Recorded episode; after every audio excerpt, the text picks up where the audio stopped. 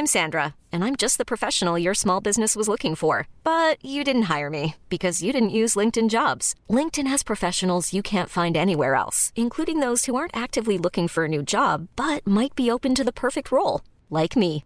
In a given month, over 70% of LinkedIn users don't visit other leading job sites. So if you're not looking on LinkedIn, you'll miss out on great candidates like Sandra. Start hiring professionals like a professional. Post your free job on linkedin.com/achieve today. J'expliquais euh, que euh, c'était euh, c'était euh, c'était PJ qui avait permis euh, qui nous avait qui avait permis qu'on puisse être en contact et qu'on puisse enregistrer aujourd'hui.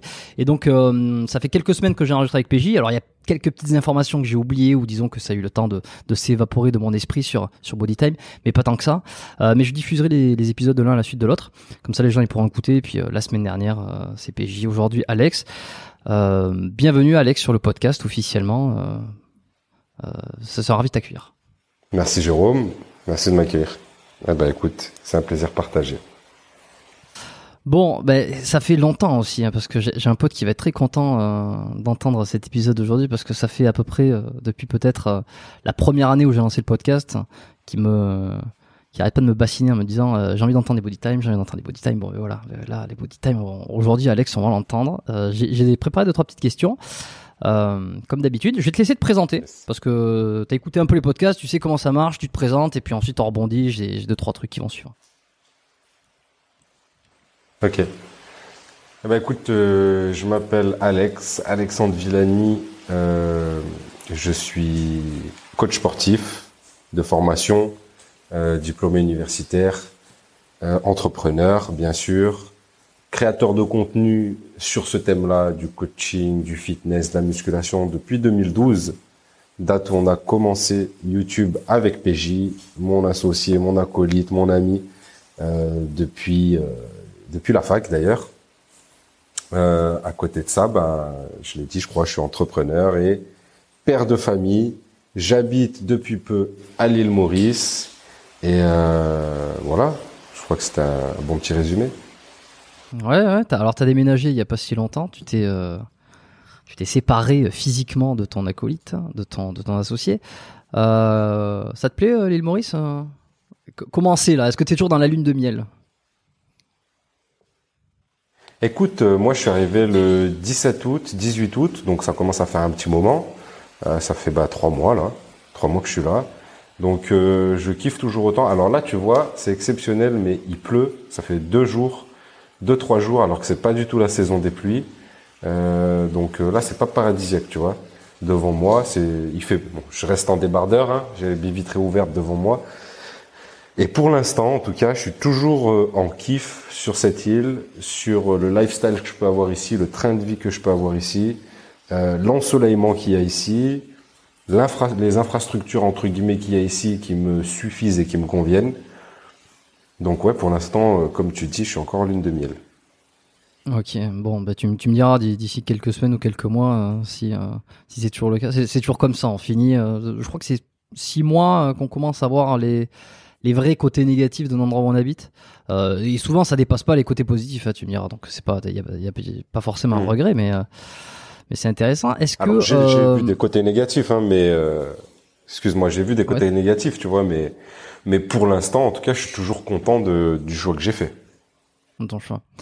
Est-ce que t'es parti euh, Une des premières questions, j'imagine, qu'on t'a qu'on t'a posé, ben, je, je vais te la poser, parce que je suis curieux. Est-ce que t'es parti parce que t'as voulu euh, euh, sortir euh, ben, de la ville, de, de Paris? Je sais pas si exactement vous étiez euh, en région parisienne ou si toi t'habitais personnellement en région parisienne, mais est-ce que t'as voulu euh, sortir de tout ça parce que je sais pas, les réseaux, euh, l'influence, l'image, l'apparence, euh, tout ça t'a gonflé et t'avais envie de te retrouver dans un endroit un petit peu perdu euh, au milieu de nulle part, c'est à peu près quoi. Alors moi, je suis de Grenoble, j'ai grandi à Grenoble et j'habitais à Grenoble jusqu'à avant de venir ici. PJ, lui, à Lyon, on a notre société, Oui, oui, oui. nos entrepôts, nos bureaux à, à, à, à, à Lyon. je sais pas pourquoi je bégaye, mais donc euh, non, moi c'est pas quelque chose qui m'a vraiment gêné. En tout cas, dans la vie de tous les jours, ça me gêne pas du tout. Maintenant, les réseaux, j'y suis autant que j'y étais quand j'étais en France. Euh, c'est plus peut-être les réseaux à un moment donné, il faut un peu faire euh, la séparation entre la vraie vie et les réseaux, mais je pense que même en France, je le faisais déjà assez bien. C'est plus le climat ambiant qui m'avait gonflé, tu vois, en France. C'est plus, euh, même si je regarde pas la télé, euh, les médias, les, le bourrage de crâne, euh, vraiment ça, ça, ça, me ça me gonfle, tu vois, que d'être pris pour un teubé ou pour un mouton. J'aime beaucoup la France, je suis français. Euh, je suis aussi italien, je suis aussi algérien, j'ai une triple nationalité, donc euh, donc je me sens autant euh, italien que algérien que français, euh, mais j'ai une affection quand même particulière pour la France parce que j'y ai grandi, j'y suis né et que c'est c'est un beau pays. mes amis, ma famille y sont. j'ai vécu des choses extraordinaires en France, mais au lieu de me plaindre sur, on va dire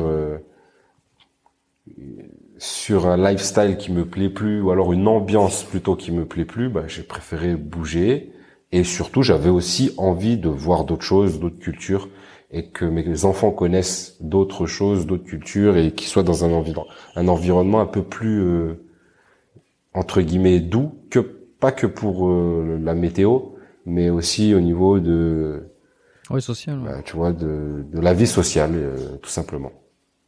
Hmm. Toi, pour toi, en termes de fiscalité, ça change rien Si, si, bien sûr. Bien sûr que ça change. fiscalité. C'était aussi un point important. Je... Ok, ok. Non, mais parce que j'aurais pensé euh, body Maurice n'est pas français. Ok, Maurice n'est pas français. Donc, euh, oui, ta fiscalité perso change. Celle de, body... Celle de Body Time ne change pas. Elle est toujours en France, j'imagine. Alors oui, la plupart euh, de la fiscalité de Body Time est en France mais il y a une partie qui est ici parce que euh, on a monté une société avec PJ ici même, qu'il y a des activités qui se font d'ici, donc il y a une partie de la fiscalité qui se fait ici, mais bien sûr qu'une une grosse partie est restée en France. J'ai toujours la société en France avec PJ. Je suis toujours citoyen français. Euh, il est, je suis associé à 50% sur la société en France. Il est associé à 50% sur la société ici. Donc, euh, donc si j'en bénéficie en partie à titre euh, professionnel et totalement, enfin pas, pas totalement parce que j'ai des biens immobiliers en France, mais euh, en tout cas sur mes revenus, euh, ouais, je, paye, je vais payer des impôts à Maurice, quoi. Ok. On te l'a reproché un peu ça, euh, t'as senti euh, quand t'as annoncé que tu partais, on s'est dit ah tiens ça y est il s'expatrie, il veut plus payer d'impôts, il fait le salaud, il a gagné de l'argent, ça fait ça fait dix ans qu'il a construit un truc, il a gagné de l'argent, mais maintenant il se casse avec. Bah justement, ça fait dix ans que je contribue énormément à la société française. Je pense que j'y ai assez contribué pour euh, un bon moment et plusieurs générations.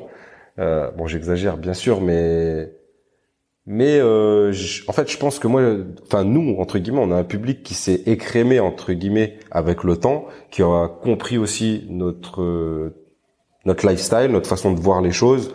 Je pense pas qu'on soit des gens euh, bah, pas solidaires de base, au contraire, on n'est pas des, des, anarchistes ou des capitalistes à fond, tu vois. Donc euh, vraiment le, on, a, on s'est jamais caché d'être des entrepreneurs, on s'est jamais caché de vouloir un train de vie euh, plaisant pour nous et nos familles, pouvoir avoir des libertés, etc. Je, j'ai entrepris en France, j'entreprends toujours en France. Je continuerai même dans le futur à entreprendre en France et il y a d'autres projets même en France qui, qui arriveront. Mais euh, je pense que le nos followers, les gens qui nous suivent, tout ça, c'est pas quelque chose qui nous reprocherait, tu vois, vraiment pas. Encore une fois, c'est pas comme euh, quelqu'un qui explose du jour au lendemain sur les réseaux. Nous, on s'est construit une audience petit à petit, au fur et à mesure du temps. Et je pense que c'est des gens qui, plus ou moins, nous ressemblent et comprennent tout à fait euh, les choix. Et encore une fois, la fiscalité, je le dis parce que je suis honnête ça a pesé euh, dans la balance, tu vois. Oui, ça joue dans la balance. Sinon, j'aurais pu partir aussi. Euh, ça joue dans la balance. J'aurais pu partir à, la Réunion, euh, mais j'aurais bénéficié d'une fiscalité totalement française. J'aurais, j'aurais peut-être pu choisir, enfin, d'autres pays, mais je, je, dans mes critères, je regardais quand même un endroit où il y avait une fiscalité pas trop écrasante parce que ça nous est arrivé de travailler énormément, de faire des très gros chiffres et au final, ces chiffres-là servaient à payer tout le monde, servaient à payer des impôts. Et, euh, voilà, à un moment donné, euh, je veux dire, l'argent ne tombe pas du ciel et, on a travaillé dur pour avoir tout ce qu'on a eu. Et tout ce qu'on a actuellement, on travaille toujours très dur, euh, même si c'est pas ce qu'on montre euh, sur les réseaux. Tu vois, sur les réseaux, t'es là pour pour donner de la motivation, t'es là pour inspirer les gens. T'es pas là pour montrer euh, bah, quand tu vas te coucher super tard parce que tu dois terminer des trucs sur l'ordi, te lever super tôt, etc. Surtout que bah, à côté, euh, on n'est pas juste entrepreneur, on est père de famille, on a tous les deux deux enfants. Et le but, c'est de passer aussi un maximum de temps avec nos enfants. Et le vrai luxe, c'est d'avoir du temps, tu vois. Donc, euh, c'est ce qu'on recherche, en tout cas, plus que tout. Moi, c'est ce que je recherche plus que tout, c'est de travailler dur, mais d'avoir du temps libre pour mes enfants, pour ma famille, Hmm. euh, pour kiffer, tout simplement. Ok. Euh, j'ai pas trop discuté chiffres avec PJ parce que euh, bah, parce qu'on a parlé de plein de choses et puis euh, j'ai j'ai pas poussé le bout. Il me semble que en plus vous êtes pas du tout. Et il le dit à la fin du, de l'épisode d'ailleurs. Il le dit. Que vous n'êtes pas du tout secret, vous n'êtes pas, il y a, ce côté entrepreneur, vous l'avez toujours euh, revendiqué. Puis, euh, est-ce que, euh, est-ce que tu serais à l'aise de nous dire combien, combien a, fait un body time en, chiffre d'affaires sur la, plus grosse année, par exemple, pour qu'on ait une idée de ce que les, les, deux plus gros, les, deux, les deux plus gros du fitness ont fait? Bah, ça, ça a pu monter à un million deux en chiffre d'affaires. Euh, voilà. Après, ça a tourné souvent autour d'un million, entre 800 000 et un million d'euros. Ok, bon, ben merci pour ta transparence. Euh, c'est mon podcast business euh, ni fiscalité, donc de toute façon on va passer, hein, mais, euh, mais mais je pense qu'il y en a Je qui pense se sont qu'on est loin d'avoir le. Je Ouais. pense qu'on est loin d'avoir euh, le meilleur ratio en termes de visibilité et de, de vente parce que même si c'est l'image qu'on peut véhiculer de businessman ou d'entrepreneur, on est loin d'être des marketeurs de base. Tu vois, on est loin d'être des gars euh, qui faisons tout pour le marketing. Alors oui, on, on fait la promotion de nos produits, mais je veux dire, on est, il y a des mecs qui, avec une communauté beaucoup plus faible, arrivent à des chiffres euh, qui sont très proches des nôtres. Ouais, et, et même font plus parce que justement, c'est des très bons marketeurs, parce que euh, ils optimisent tout, etc. et ce qui, n'est pas encore notre cas.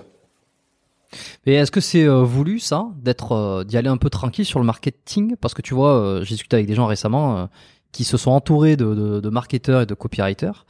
Bon, je dirais pas qui c'est parce que euh, personne m'a pas donné forcément l'autorisation d'en parler et qui m'a dit voilà, il y a eu un marketing très agressif sur mon audience, sur ma base, sur ma liste.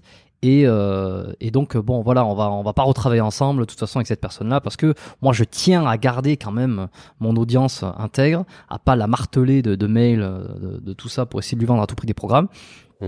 et c'était un c'est un vœu de sa part de ne pas trop être bourrin tu vois de pas être trop agressif est-ce que vous c'est c'est la même c'est du Mm.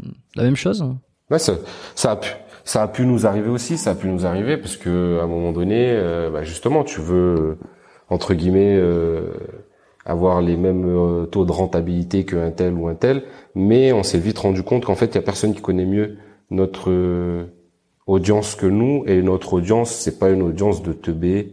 Et euh, et je pense que que on, on serait les meilleurs en fait pour le pour pour faire notre propre marketing parce qu'on connaît vraiment nos produits, on connaît vraiment notre audience et on se connaît vraiment nous-mêmes. On sait ce qu'on a envie de dire, on sait ce qu'on a envie de faire et et je pense que de toute manière, euh, quand tu veux perdurer, quand tu veux garder ton audience, comme l'a dit bah, celui dont tu parles, faut pas les les harceler de pub. euh, et puis il faut faire ton contenu, faut fournir, faut donner. C'est toujours ce qu'on a conseillé euh, aux gens nous euh, qui voulaient vivre des réseaux. C'était déjà fournir du contenu, donne de la valeur gratuitement avant de vouloir faire de l'oseille.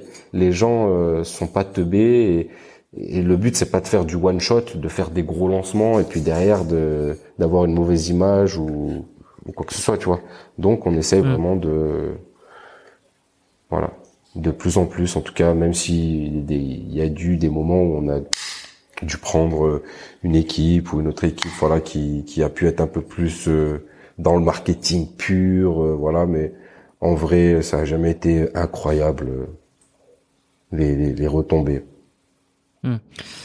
Euh, et puis, alors, vous avez toujours fait passer le, le lifestyle euh, un peu en priorité aussi par rapport à, comment vous allez, euh, vous, avez aussi présenté qui vous étiez, ce que vous vendiez, les programmes. C'est, ça a jamais été des trucs très très précis pour devenir bodybuilder, pour faire de la compétition, mmh. pour avoir des physiques. alors, je me souviens, c'était c'était ta mère te reconnaîtra pas. Il y avait quand même des punchlines qui étaient qui étaient qui étaient pas mal. Programme Wolf, même ta mère te reconnaîtra pas. Je me souviens, j'avais vu passer ça sur des pubs il y a il y a je sais pas moi, il y a entre 5 6 7 ans, je sais plus.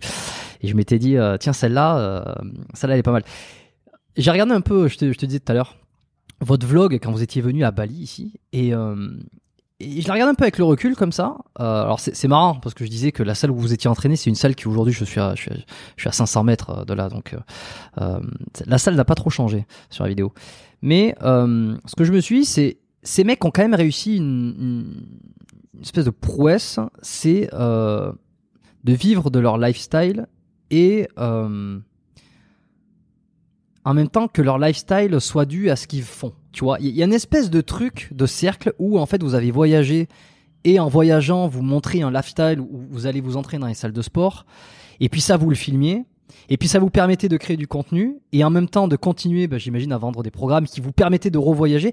Il y a, une espèce de boucle comme ça qui s'est fait. Et en prenant du recul, je me suis dit, euh, ça c'est, est-ce que c'est pas une période complètement révolue? Euh, parce qu'aujourd'hui, tu peux plus faire ça. Euh, quelqu'un qui démarre de rien, en démarrant de rien, hein, ou en démarrant de pas grand chose. Parce que si tu fais ça aujourd'hui, pour exploser sur YouTube, c'est quasiment impossible de démarrer par du vlog, par du lifestyle. Il y, en a trop eu, il y en a trop qui l'ont fait, donc ça marchera plus. Euh, Est-ce que tu as la sensation des fois de t'être dit on était là au bon moment, au bon endroit, avec le bon contenu, et, on a eu, euh, on a eu la chance de, de, pouvoir avoir cette vie là Écoute, c'est vrai que je pense que sur le vlog, en tout cas, on a été précurseur dans le milieu du fitness parce que c'était un truc de youtubeuse beauté, tu vois, avant euh, d'être un truc complètement euh, large et ouvert. Maintenant, tout le monde fait des vlogs, euh, les infopreneurs, les, enfin, tout type de mecs qui, qui, font du contenu peuvent faire des vlogs. À partir du moment où en fait tu as une personnalité publique et les gens commencent à te suivre et à aimer, enfin, je pense que voilà, on l'a toujours un petit peu montré, même quand on voyageait pas en fait, on montrait notre train de vie, parce que pour nous, à un moment donné, on s'est dit, euh, la meilleure manière d'inspirer les gens, c'est de leur montrer. Et la meilleure manière d'apprendre des choses aux gens, c'est qu'ils nous voient les faire.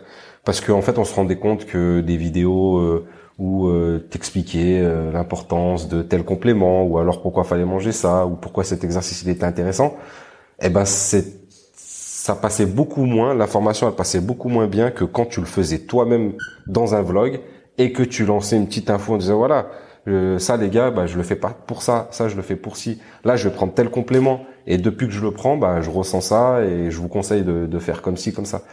Et en fait, tu te vois que tu t'entraînes. Et puis, enfin, nous, on a toujours été des gars euh, aussi, on voulait montrer la réalité des choses et on voulait montrer que la musculation, c'était pas un truc d'extrémiste euh, ultra rigoureux sur une diète au gramme près, euh, qui passe sa vie à la salle, qui a rien d'autre dans la vie que la musculation.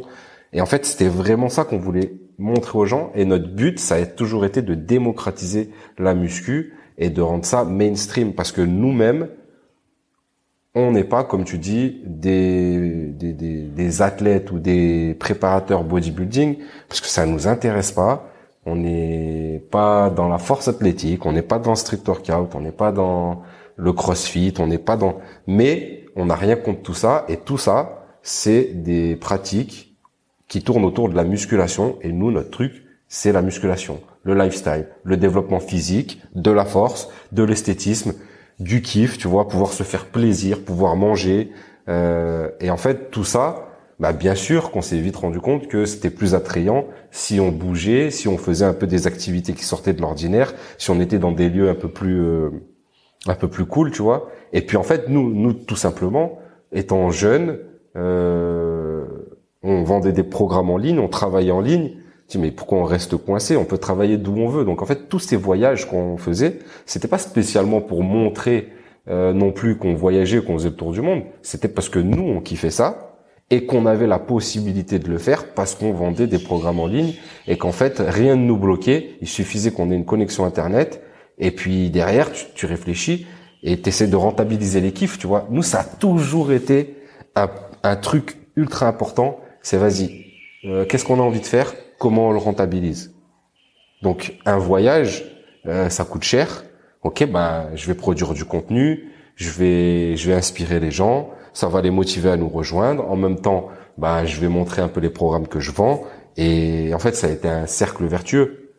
Et oui, comme tu dis, les vlogs, c'est compliqué. Mais moi, je, je vois des gens. Peut-être que je sais pas si tu suis beaucoup les vlogueurs, tout ça, mais moi, je vois des gens encore maintenant qui arrivent à sortir leur épingle du jeu euh, dans les vlogs, qui arrivent à exploser en faisant vraiment pratiquement que du vlog. Même parfois, tu te demandes, mais ils, monétisent comment, tu vois?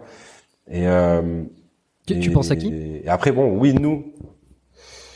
Il faudrait que je retrouve les noms parce que je t'avoue que, en fait, moi, je suis pas un consommateur de vlog, mais je j'ai un, cousin à moi qui regarde de ouf et qui m'envoie souvent ah regarde lui nouveau vlogueur etc et si on remonte un petit peu euh, tu prends une meuf comme euh, merde comment elle s'appelle? Euh, la meuf de Seb Lafrite elle s'appelle comment? Lena Situation Lena Situation Lena Situation il me semble que c'est du vlog qui l'a fait exploser et Ouais. Et tu vois, et, et c'est du vlog 2.0, elle a su réinventer le truc, tout ça. Et euh, moi, je pense pas que ce soit mort. Je pense que, euh, bien sûr, il y en a beaucoup plus. Euh, moi, tu vois, je fais, je fais des vlogs, euh, j'en fais encore régulièrement, qui marchent bien, avec toujours euh, du nouveau public qui arrive. Et c'est un public aussi bah, qui évolue, tu vois. Enfin, quand tu es un vlogueur de 18 ans, 20 ans, 25 ans, c'est des gros consommateurs de, de vidéos. Euh, moi, quand je fais un vlog papa musclé, bah, j'ai beaucoup de mecs euh, de plus de 25 ans qui vont écouter, pas mal de pères de famille. Donc c'est des gens qui vont le regarder quand ils ont le temps, tout ça. Moi, j'ai vu surtout cette différence-là. C'est qu'avant, on avait des vidéos qui montaient très très vite, puis qui stagnaient. Et maintenant, on a des vidéos en fait qui, même si parfois elles vont faire les mêmes performances qu'à l'époque, elles mettent beaucoup plus de temps à monter parce que c'est pas, on n'a plus le même âge. Donc le public aussi qui nous regarde, il, il a plus le même âge. Et puis bien sûr, c'est plus c'est plus que euh, boîte de nuit, euh, fête, cheat meal, euh, muscu, cabriolet, tu vois. C'est aussi hum, hum, hum. Le, lifestyle a changé. Qui a changé, quoi. Ouais. Mais voilà, mais c'est toujours le, vrai lifestyle. Ouais. alors, vous avez excuse-moi, je vais brancher mon ordi. Ouais, parce que sinon ça va couper. Du coup, faut que je me déplace un peu. Moi, je pense que ça gêne pas. Vas-y, vas-y. c'est pas grave. Non, je, je, je, couperai pas parce que je fais pas de, je fais pas de coupure. Euh. Tu fais pas? Je fais pas de, de ah coupure sur les podcasts. Il y, a pas besoin. Oui, non, mais c'est pas grave. De toute façon, au pire, je peux meubler. Euh, sachez que vous pouvez écouter ce podcast si vous êtes sur YouTube, sur Spotify, sur Apple Podcast, sur sur Deezer, sur euh, Google Podcast, sur euh, Castbox, enfin je sais pas, j'en loupe plein, mais euh, les principaux Spotify et Apple Podcasts, euh, les podcasts sont disponibles en audio, voilà, et et, euh, et c'est plutôt sympa d'aller écouter là-bas parce que bah, parce que les statistiques sont plus sont plus intéressantes pour moi et et c'est un levier de croissance qui est, qui est différent de YouTube. Mais, euh, mais la chaîne YouTube a, a, beaucoup pris là ces derniers temps. Bon, avec des invités aussi euh, qui ont su euh, qui ont su aller chercher des audiences, comme comme ce qu'on parlait un petit peu en privé. Mais mais bon, voilà. Bref. donc, alors rendre mainstream le fitness, c'est intéressant cette histoire-là parce que finalement c'est la meilleure façon, c'est la meilleure façon de d'amener le bah, d'amener votre truc au plus haut quoi, d'aller chercher de nouveaux publics, tout ça. Est-ce que tu penses question comme ça, que si vous avez, si vous aviez pas été là, le fitness en France euh, serait devenu ce qu'il est devenu. Et franchement, tu peux me faire une preuve de narcissisme ou d'ultra confiance. Tu peux me dire, oui, je pense qu'on y est vraiment pour quelque chose. Si on n'avait pas été là, ça aurait pas été la même. Évidemment, il n'y avait pas que vous. Euh, je pense à, je pense à Thibaut Inche, forcément, tu vois. Et puis, je sais pas qui c'est qu'il y avait d'autres. Il, il, y avait Rudy, peut-être il y avait Nassim. Mais quand même, hein, Body Time, c'était euh, c'était Body Time, quoi. C'était un peu les rois du fitness. Si vous n'aviez pas été là, est-ce que euh, le monde aurait été radicalement différent? Le monde, je pense pas. Mais le fitness français, euh, ouais, un petit peu, je pense, bien sûr. Je pense qu'on a euh, eu une grosse influence sur l'évolution du fitness français. et maintenant, bien sûr qu'il y a énormément de créateurs de contenu, que ça s'est mondialisé. Mais à un moment donné, on a fait du contenu, on faisait, euh, enfin, le fitness n'avait pas une grosse part euh, du gâteau comme ce qu'il y a euh, actuellement. et on faisait euh, du contenu euh, qui intéressait énormément de monde. On faisait plus de vues que la plupart des Américains. Et euh, je pense pas que à l'heure d'aujourd'hui ça aurait été complètement différent, loin de là. Mais je pense que oui, on a eu un, un impact en tout cas sur euh, sur euh, une génération et je pense que voilà, on a su aussi perdurer parce que euh, il y en a eu plein depuis 2012-2013 qui sont arrivés qu'on voit plus. Euh, et puis il y a, y, a, y a, toujours bah, le, le, nouveau mec qui est à la mode, qui a son moment de gloire et qui après derrière continue à soit à, à être régulier, à réussir à tenir son audience, à, à continuer de faire ses, ses contenus. Et il y a ceux qui, qui arrêtent, ceux qui disparaissent ou ceux qui qui marchent plus quoi. Donc euh, je pense que voilà, on a on a su, euh, comme tu l'as dit, euh, trouver le bon filon au bon moment. En même temps, on avait testé tellement de choses qu'à un moment donné, euh, je pense que quand tu travailles beaucoup, euh, tu y arrives, quoi qu'il arrive. Hein. C'est fini, ouais. Ouais, ça, ça finit, tu finis toujours par trouver le, le truc euh, qui fonctionne. Mais euh, je pense que le plus dur, c'est de, de, perdurer. Le plus dur, c'est de d'être un créateur de contenu qui arrive à se renouveler, euh, de prendre des risques. De euh, c'est vraiment ça le plus dur pour moi, c'est de tenir sur la longueur. Donc, euh, je pense que c'est ça le plus gros pari qu'on a réussi. Après, oui, euh, influencer le fitness, on l'a fait. Maintenant, te dire que ça aurait été différent aujourd'hui, non, je pense pas. Bon, de toute façon, on peut, on peut toujours faire des théories, euh, des, euh, on pourra jamais savoir, mais euh, et sur cette capacité à toujours euh, à rester là, à, à se renouveler. J'avais dit à PJ justement, yes. Moi ce que je trouve, ce que je trouve assez fou sur votre contenu finalement, c'est que vous avez, vous êtes là depuis donc 2012, ça fait plus de 10 ans, et les formats que vous avez mis en place, les formats que vous avez sortis, vous avez toujours réussi à garder ou être dans plus ou moins la tendance. Alors certains vont, vont amener la critique en disant euh, ah ben il, il, reste dans la tendance. Ben oui, mais bon à un moment donné, si tu ne fais plus de tendance et que tu ne fais plus ce qui marche, tu ne marches plus, tu vois. Donc en fait, c'est quand tu fais ce qui marche, les gens te reprochent de faire ce qui marche. Et ben si jamais tu le faisais plus, tu diras ah ben regarde ils sont plus là. Donc, donc faut, faut, faut, savoir quoi. Mais euh, vous avez toujours adapté votre contenu. Alors il y a eu les vlogs, il y a eu la partie. Alors au tout début, hein, moi j'avais regardé un peu la, la chaîne, j'avais fouillé. Euh, C'était les euh, les explications face caméra sur des trucs très précis qui aujourd'hui ne marcheraient plus du tout parce que c'est bon, tout le monde sait, tout, tout, le monde connaît tout ça ou en tout cas plus personne n'a envie de l'entendre comme ça euh, devant un écran. Ensuite, il y a eu les vlogs un petit peu. Et là, on va dire plus récemment, vous êtes euh, adapté sur des formats. Alors un peu plus, il y a du vlog toujours. Il y a, il y a aussi les, les, les, les les, que vous faites où vous recevez des gens. Ça, c'est choses qui sont beaucoup plus, euh, tu vois, tendance actuelle. Euh, Quelqu'un qui est très fort et je trouve qu'il représente beaucoup beaucoup la tendance actuelle sur le côté fitness santé, c'est Najib, euh, Najib Fit, euh, que, que, je connais bien ici puisque je le vois régulièrement et que vous avez fait un épisode avec lui.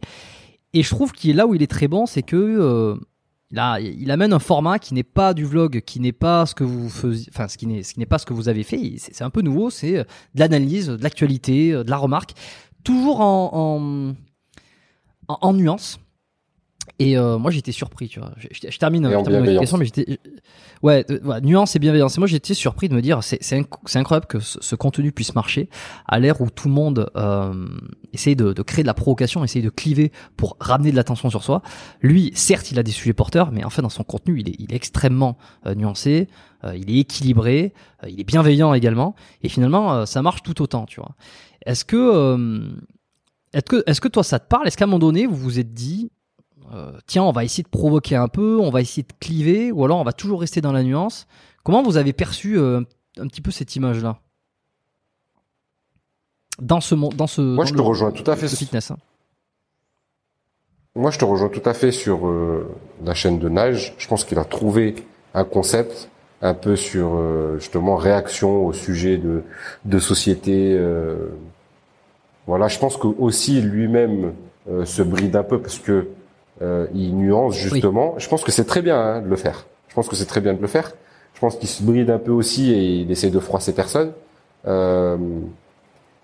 nous, c'est un, un, enfin en tout cas les sujets de société qui touchent au sport, c'est quelque chose qui nous branche aussi depuis un moment, mais pas sur ce format-là, pas sur un format euh, enregistré. Euh, il est très bon. Je pense qu'il écrit aussi pas mal de trucs. Il a des super références. La vidéo, elle est dynamique. Il la présente très bien. Il est très malin. Je pense que son, il choisit bien ses thèmes, bien ses titres, bien ses vignettes. Je pense que c'est voilà, il a bien travaillé euh, son truc et il s'est trouvé. Je pense qu'il s'est trouvé. Il a trouvé son son truc. Ça fait un moment. Hein, ça fait longtemps qu'il est sur les réseaux. Et je pense que là vraiment, il a trouvé son truc et c'est super cool pour lui. Moi, demain, euh, enfin c'est pas demain, c'est ça fait un moment que c'est prévu, mais voilà, on a une émission qui, qui va sortir avec PJ et qu'on veut faire en live pour euh, bah pour plein de raisons, tu vois. Et euh, bah, je pense qu'il y aura les high sur Twitch, bien sûr. Je pense qu'il y aura les highlights euh, sur YouTube, mais par contre, ça va être euh, beaucoup moins nuancé que le contenu de Nage, dans le sens où ça sera euh, une émission où tu écoutes un gars qui, qui, te donne son avis comme il donne son avis à son pote à côté de lui, sans penser à qu'est-ce qu'on va penser de moi, est-ce que euh, est-ce que ça va être bien pris, est-ce que ça va froisser un tel ou un tel, vraiment ce qu'on pense, tu vois. Je pense que voilà, on a fait beau le tour de, on n'a jamais clashé personne ou été malveillant ou quoi que ce soit, c'est pas le but. Hein. Si à un moment donné euh, mon point de vue il est nuancé. Euh, je veux pas être, je, je serai jamais clivant pour euh, être percutant et euh, soit rassembler, soit diviser et faire augmenter l'audience. Parce que c'est typiquement ce qui se fait actuellement, tu vois. Tu parles de tendance, là la tendance elle est au clivage, tu vois, à être ultra euh, extrême dans ses propos, etc. Dans tous les sens d'ailleurs. Moi c'est pas du tout mon concept du truc. C'est il y a, y a plein de sujets sur lesquels bah, j'ai un avis nuancé mais j'ai un avis clair et net quand même. Je sais ce que je pense et voilà. Donc ça, ça sera, ça sera. C'est pour ça que ça sera en live. Comme ça, il n'y a pas de quand tu te regardes après. Non, mais je vais couper cette phrase. Non, mais ça au montage. Non, mais si. Ça sera comme ça, nature et il y aura des invités. Ça sera un format très long euh, ben, qui sortira bah, sur YouTube en highlight, sur Twitch en direct et sûrement bah, en podcast. Euh, sur euh, parce que maintenant que je consomme des podcasts, je me dis que ça serait bien d'en faire un aussi. Bon, très bien, on suivra ça, on suivra ça. Euh... Je me, franchement, je me suis perdu, je me rappelle plus ce que c'était la question, mais j'espère que j'y ai répondu. Non, elle était, elle était sur ça, elle était sur le fait que vous aviez essayé aussi de faire attention à, à de respecter une neutralité ou euh, ou quoi. Donc, euh, t'es en train de me dire que si vous l'avez fait dans le passé, peut-être que désormais vous allez donner un petit peu plus de de votre vraie vraie pensée. Euh, alors, 11 ans que vous êtes là, euh, ça fait quoi? Je suis obligé de te poser la question. C'était une des premières que je me suis dit qu'il fallait que je te demande quand même. Et bon, tu vois, ça fait déjà une demi-heure qu'on parle. On va parler d'autre chose. Euh, ça fait quoi d'être euh, probablement le physique euh, le plus balèze euh, du fitness français? Oh, le plus balèze, je pense pas, loin de là. Mais dans les naturels, je suis plutôt bien. Moi, j'ai, ouais, souvent j'ai fait une vidéo récemment parce que c'est vrai que c'est, tu sais, j'aime pas la fausse humilité, tu vois, je l'ai entendu quand même euh, assez souvent que euh, pour, pour pas mal de jeunes, j'avais un physique euh, inspirant et qui pourrait être un des meilleurs du fit game en naturel. Je, je précise bien. Donc c'est super flattant, tu vois, flatteur, flattant. C'est super flatteur, mais je travaille pour, je sais que je fournis les efforts pour. Je, je me suis toujours entraîné dur, je mange bien, j'ai un bon lifestyle, je dors bien. Donc euh, je pense que c'est mérité tout simplement. Et, et après, en fait, il y, en a plein des gars qui sont super esthétiques. Il y a plein de trucs qui entrent en jeu, tu vois, dans l'inconscient des gens. Il y a aussi euh, bah, le fait qu'ils t'aiment bien. Il y a l'affect qui rentre en jeu. Il y a, et je sais pas, il y a le même physique, euh, peut-être tout blanc, euh, il rendrait un peu moins bien, tu vois. C'est d'ailleurs pour ça que les mecs qui se mettent du tan, tu vois, ça, ça fait ressortir un petit peu les, les dessins musculaires. Je sais pas, il y a plein de facteurs qui entrent en jeu, tu sais. Euh, je pense que voilà, des mecs esthétiques, j'en connais plein, des plus esthétiques que moi, j'en connais aussi. Après, le feed game, ça reste un truc où tu compares des mecs qui font du contenu et qui ont entre guillemets une certaine audience. Donc c'est pas non plus euh, un truc de fou, tu vois. On n'est pas euh, 200 000 quoi. Mais d'une manière générale, euh, c'est flatteur, comme je disais, tu vois. Après, c'est pas quelque chose. Euh, tu vois, je suis encore plus flatté quand quand les gens sont inspirés par la manière dont je, je, je suis avec mes enfants, euh, j'ai mené ma vie, euh, j'ai pris des risques dans plein de trucs, tu vois, que mon physique. Hmm. Mais à combien tu jugerais euh, en pourcentage euh, la part de génétique euh, de la part de travail? Juste comme ça, curiosité. Hmm. Ah, C'est une question, c'est une question compliquée. C'est une question compliquée. Je pense qu'elle joue une assez grande part dans l'esthétisme, sachant que l'esthétisme c'est un truc qui est subjectif, tu vois. Et pour certaines personnes, ils vont me trouver certains défauts que que d'autres euh, vont trouver euh, des qualités. euh, Enfin, je sais pas. C'est vraiment très compliqué. Mais je pense que Il y a la quand même un consensus. a quand même une grosse part, a quand même une grosse part dans dans l'esthétisme, mais quand même beaucoup moins, je pense, dans le volume musculaire et euh, le taux de masse grasse. Tu vois, je veux dire, si tu as des, des épaules basses, euh, si tu as des insertions qui sont pas super avantageuses, bah, tu seras moins esthétique. Donc, euh, si, si tu parles de cette, de cet euh, esthétisme-là, des, des lignes, des proportions, de la symétrie, etc. Alors oui, la, génétique a une énorme part, tu vois. Si tu prends juste euh, masse sèche, euh, elle en a moins, tu vois. Mais si tu, je vais te dire un pourcentage, euh, pff, tu sais, il veut tout et rien dire, mais je dirais au moins 50%, quoi. Ouais. Non, mais c'est pas pour avoir un chiffre. C'est, effectivement, ça veut rien dire. Surtout, euh, quelle est la part de génétique euh, à, à, à aimer s'entraîner ou à avoir de la volonté. Tu vois, ça aussi, c'est un truc qui est, qui est un peu sous-estimé. Euh, c'est que euh, de plus en plus, on se rend compte que la volonté, la capacité de faire et même l'intelligence a, a beaucoup plus de, de part génétique euh, qu'on veut nous faire croire. Alors, c'est, assez fataliste, mais euh, bon, je. C'est fataliste. J'entends ça. On fait avec ce qu'on a.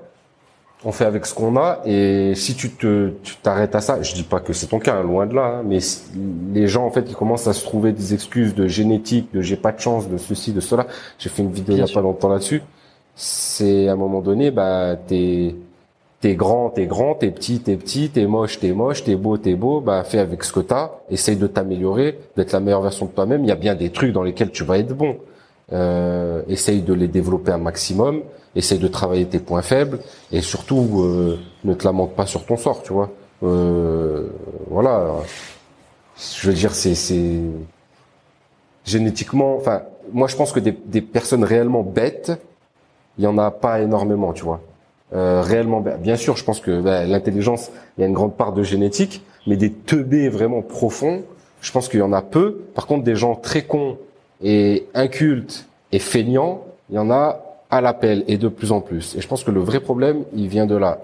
Après, est-ce que le goût de l'effort, c'est quelque chose que tu acquiers ou qui est génétique? Est-ce qu'il y a, bien sûr, il doit y avoir une part des deux. Mais pour moi, les gens sous-estiment aussi beaucoup le travail et la faculté à pouvoir modifier, à pouvoir euh, se modeler, que ce soit mentalement, physiquement. euh, Enfin voilà. Ouais, ouais, effectivement, euh, effectivement, euh, c'est c'est- c'est difficile à savoir tout ça parce que quand tu te, effectivement, quand tu te dis ça, ben tu te brides. Donc c'est un peu les prophéties autoréalisatrices. hein. On m'a dit que je pouvais pas, donc je fais pas, donc effectivement je peux pas. Bon, ben on est bien avancé. Et euh, et en même temps, euh, tu vois, on a tous des exemples. ouais, je bois un verre d'eau, je prends du poids, euh, tu vois. On les a tous entendus ces phrases. Euh, Bien sûr que génétiquement parlant, bah il y a des gens qui ont- sont beaucoup plus gâtés que d'autres, mais euh, bah tu vois, ouais, j'ai un mauvais métabolisme. Bon, on sait que le, métabolisme c'est quelque chose que tu peux travailler. Bien sûr, il y a une grosse part de génétique, mais quand tu peux rien y faire, fais avec euh, ce que t'as, quoi. Enfin, en tout cas, moi, je vois les choses comme ça. Ouais. Puis il faut pas non plus se laisser brider euh, par ça euh, inconsciemment non plus parce que tu vois, on a, j'allais dire, on a tous des exemples. Et, et moi le premier, je, je me rappelle d'un truc précis où où tu vois, j'ai développé. Bon, je, je parle de mon cas parce que c'est l'exemple qui me vient, mais euh, j'ai développé à un moment clé dans ma vie. euh, J'avais euh, j'avais un peu moins de 27 ans. Enfin, j'avais 27 ans en réalité. J'ai commencé à développer un espèce de truc sur la productivité, le bon sens, euh, le, le, le bon sens. Alors pas, pas, pas le, le pas le temps, le discernement, mais l'attitude.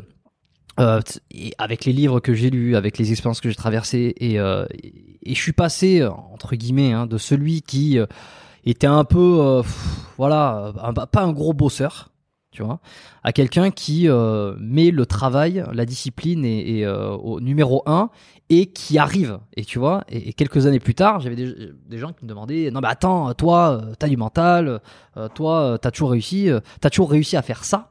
Et je dis ben non, non, non, non, non, j'ai pas toujours réussi à faire ça. Après, on peut se dire mais est-ce que c'était pas enfoui en moi et je l'ai révélé à un certain moment, tu vois? C'est toujours ça qui est dur à savoir. Non, moi je pense qu'on, je pense qu'on l'a, on l'a tous alors enfoui en nous à un moment donné, et il faut le révéler. Et c'est aussi pour ça que euh, nous on a toujours mis un point d'honneur à inspirer les gens, à montrer le côté positif et montrer que c'était possible, etc. Et moi je suis pas du genre de ceux qui disent oui, mais il faut montrer que aussi c'est pas tout rose chez tout le monde, que aussi c'est pas. Moi je suis plus pour, en tout cas moi, hein, parce que aussi je suis le genre de gars, je, je déteste être plein je déteste qu'on plaigne pour quoi que ce soit. Euh, mais voilà, je pense que la meilleure manière, en tout cas moi, c'est comme ça que je suis inspiré par des gens qui sont ultra positifs et des gens qui vont toujours de l'avant, des gens qui qui se plaignent pas, qui sont pas en train de, de rabâcher leurs problèmes ou leurs soucis. Et surtout, euh, j'adore aider les gens, tu vois, à faire ce que toi t'as pu faire tout seul ou en lisant des livres. Mais on peut dire que ces auteurs-là t'ont aidé en quelque sorte à euh, bah, avoir une certaine discipline envers toi-même, à te sortir les doigts du cul entre guillemets, tu vois. Je parle pas pour toi hein, encore une fois. Mais, euh, je pense que je pense que c'est enfoui euh, au fond d'à peu près tout le monde, tu vois. Et après, encore une fois, c'est c'est comme la génétique, tout le monde ne naît pas avec les mêmes chances euh, d'un point de vue social d'un point de vue social. Et je te parle pas de spécialement de où tu as grandi, euh, euh, dans quelle école t'es allé, même si, si ça a un impact, tu vois. Mais euh, tu vois, euh, de grandir dans une famille euh, saine, avec des parents qui t'aiment, qui te poussent à être meilleur chaque jour, qui te mettent en confiance. Enfin, pour moi, c'est quelque chose qui est ultra, ultra, ultra important. C'est les premières années, c'est là que t'es façonné, et après, bah, c'est à toi de de t'améliorer et d'aller chercher au fond de toi-même si t'as pas eu toutes ces clés là à un moment donné enfin tu peux aller les chercher toi-même. Et euh, bien sûr que ce soit au niveau génétique au niveau euh, de ton environnement social de où t'as grandi etc bah, tout ça joue énormément mais fait comme tu peux. Tu peux pas revenir en arrière. Tu peux pas changer euh, ta génétique entre guillemets et, et encore. Mais donc euh, fais, comme tu peux et, fais de ton mieux. Hmm. Mais tu vois, je pense qu'il y a quelque chose qu'on comprend pas bien, parce que là, tu as parlé un peu de l'éducation aussi, et c'est vrai que euh, de, là où on vient, c'est assez primordial. Et hmm, je pense qu'il y a une erreur de penser que nécessairement, euh, les fils d'eux, ils réussissent parce que ils ont obtenu l'héritage, parce qu'ils ils avaient déjà l'argent, ou alors euh, parce qu'ils avaient les contacts de, de, leurs parents ou quoi. Euh, moi, je pense que c'est pas la raison ultime. J'en ai eu un exemple précis, mais je dirais, je, dirais pas nécessairement qui, mais de quelqu'un qui n'a pas bénéficié euh, de l'argent directement, mais c'est l'environnement social. C'est que qu'est-ce qu'on t'a inculqué, qu'est-ce que t'as vu de ton lorsque t'as grandi, tu vois? Les, les fils d'eux, ils ont été, ils ont grandi dans des dans des sphères où euh, la personne s'est construite et a pu transmettre les bonnes règles. Tu vois et au-delà de transmettre un chèque ou de transmettre euh, le nom d'un contact pour être pistonné, c'est euh, qu'est-ce qu'il faut faire, qu'est-ce qu'il faut mettre en place pour obtenir un succès. Et, et j'imagine, toi, tu, tu, te le dis aussi, tu vois, tu te le dis d'une certaine façon. Alors toi, t'as réussi, t'es, peut-être pas, t'es pas de journalité, tu vois, mais euh, t'as quand même réussi dans ton domaine. Vous avez, vous avez bâti de, de super trucs. T'as, as un palmarès, comme dirait, comme dirait qui tu sais. Euh, quand t'éduques tes enfants est-ce que tu te le dis tu, vois, tu le dis, tiens, il faut que je les, je les mets dans ce bon environnement. Ils vont réussir à faire quelque chose. Je vais leur apprendre les bonnes, euh, les bonnes règles, quoi, tu vois. Bah carrément, mais carrément, de ouf. En fait, moi, je veux leur donner confiance. Je pense que la confiance, c'est un truc ultra important. Donc, je veux leur donner confiance et leur leur inculquer un truc ultra important, c'est que ils sont capables de pratiquement tout ce qu'ils veulent, tout ce dont ils rêvent. Euh, ils sont pas plus bêtes qu'un autre, ils sont pas moins doués. Enfin, en tout cas moi, on m'a élevé comme ça. On m'a poussé, toujours poussé à, à, être le meilleur entre guillemets, sans vouloir écraser les autres. Hein. C'était pas la compétition euh, dans ma vie euh, où mes parents ils étaient pas derrière moi pour que je gagne ceci ou cela. Et j'allais au foot pour m'amuser. J'allais, mais on m'a toujours inculqué ces valeurs-là. Tu, tu joues. Enfin, si, si c'est euh, une compétition, bah, t'essayes de gagner. Tu acceptes la défaite. Si tu perds, tu perds. C'est pas grave, c'est pas la fin du monde. Tu t'entraîneras, tu feras mieux la prochaine fois. Mais, mais, mais dans le sport, dans tout, en fait, c'était plus, euh, même à- dans tout ce que je faisais, en fait. Tu vois? Et confiance, euh, tu t'exprimes bien, euh, t'es ci, t'es ça. Enfin, des compliments, tu vois, tout simplement. Je pense que les compliments, c'est important. Ça te met, ça te met de la motivation. Sans, euh, ouais, t'es le plus beau, t'es le plus fort, euh, machin. Il faut pas non plus les mettre euh, tout là-haut. Faut qu'ils comprennent qu'il faut travailler, etc. Enfin, moi, mes enfants, je veux, en tout cas, qu'ils grandissent euh, en ayant confiance en eux. La, la confiance, c'est quelque chose d'ultra important. Et vraiment qu'ils sachent qu'ils peuvent faire ce qu'ils veulent dans la vie. Le plus important, c'est de comprendre, d'apprendre, d'observer, euh, de s'adapter, d'être gentil avec son entourage. C'est très important pour moi qu'il soit bon et qu'il soit euh, bienveillant envers les autres, tu vois. Euh, vraiment, c'est une chose très importante et qui se laisse marcher sur les pieds par personne, qui se laisse faire par personne, qui se fasse respecter par tout le monde et qui respecte tout le monde. Voilà, voilà les valeurs les plus essentielles pour moi. Après, ils feront ce qu'ils veulent dans leur vie, tant que ça leur fait plaisir. Moi, j'essaierai de les pousser à faire un truc qui leur donne une certaine liberté euh, financière, mais je pense que d'une manière générale, ils voient comment je me comporte, ça continuera comme ça et ils s'inspireront de ça. Et ma femme pareil. Et, et en fait, le plus important, c'est qu'ils soient heureux et qu'ils fassent ce qu'ils aiment. Après, à partir du moment où ils ont trouvé ce qu'ils aiment, qu'ils trouvent la manière de rentabiliser ça pour euh, être euh, à l'aise et assez libre, parce que, enfin, à notre époque, pour être libre dans, dans notre société, il faut avoir un minimum d'oseille pour pouvoir se déplacer, pour pouvoir euh, faire des choix comme là, moi j'ai fait, euh, d'aller m'expatrier à l'autre bout du monde, amener toutes tes affaires, amener ta famille, rentrer euh, deux fois par an avec toute ta famille euh, en France, euh, partir un mois en vacances, enfin voilà, ne pas ne pas trop passer de temps aux tâches ménagères ou quoi, en ayant bah, du personnel qui peut qui peut t'aider, etc. Tout ça, c'est des choses qui t'amènent de la liberté, du temps, mais pour ça, bah, faut de l'oseille, hein, tout simplement. Ah, c'est sûr, c'est sûr, faut de l'oseille. Bon, et est-ce que tu as eu la pression euh, à un moment donné euh, de ton physique, d'avoir, euh, parce que je disais tout à l'heure quand même, il y a une espèce de consensus, tu vois, où je veux dire le, le- physique d'Alex de Bodytime, il fait partie de celui qui est le plus apprécié euh, des go muscu. Alors par, par la génétique, parce que tu as construit aussi, tu vois, il y a les lignes, et puis il y a ce que tu as fait, on a, on a, on a compris. Mais est-ce que tu as eu la pression de garder ce physique-là, d'être au top, d'être d'être considéré comme parmi les mieux. Ouais, mais j'ai- je, la pression, non. Mais par contre, ça m'a toujours poussé à continuer à m'entraîner.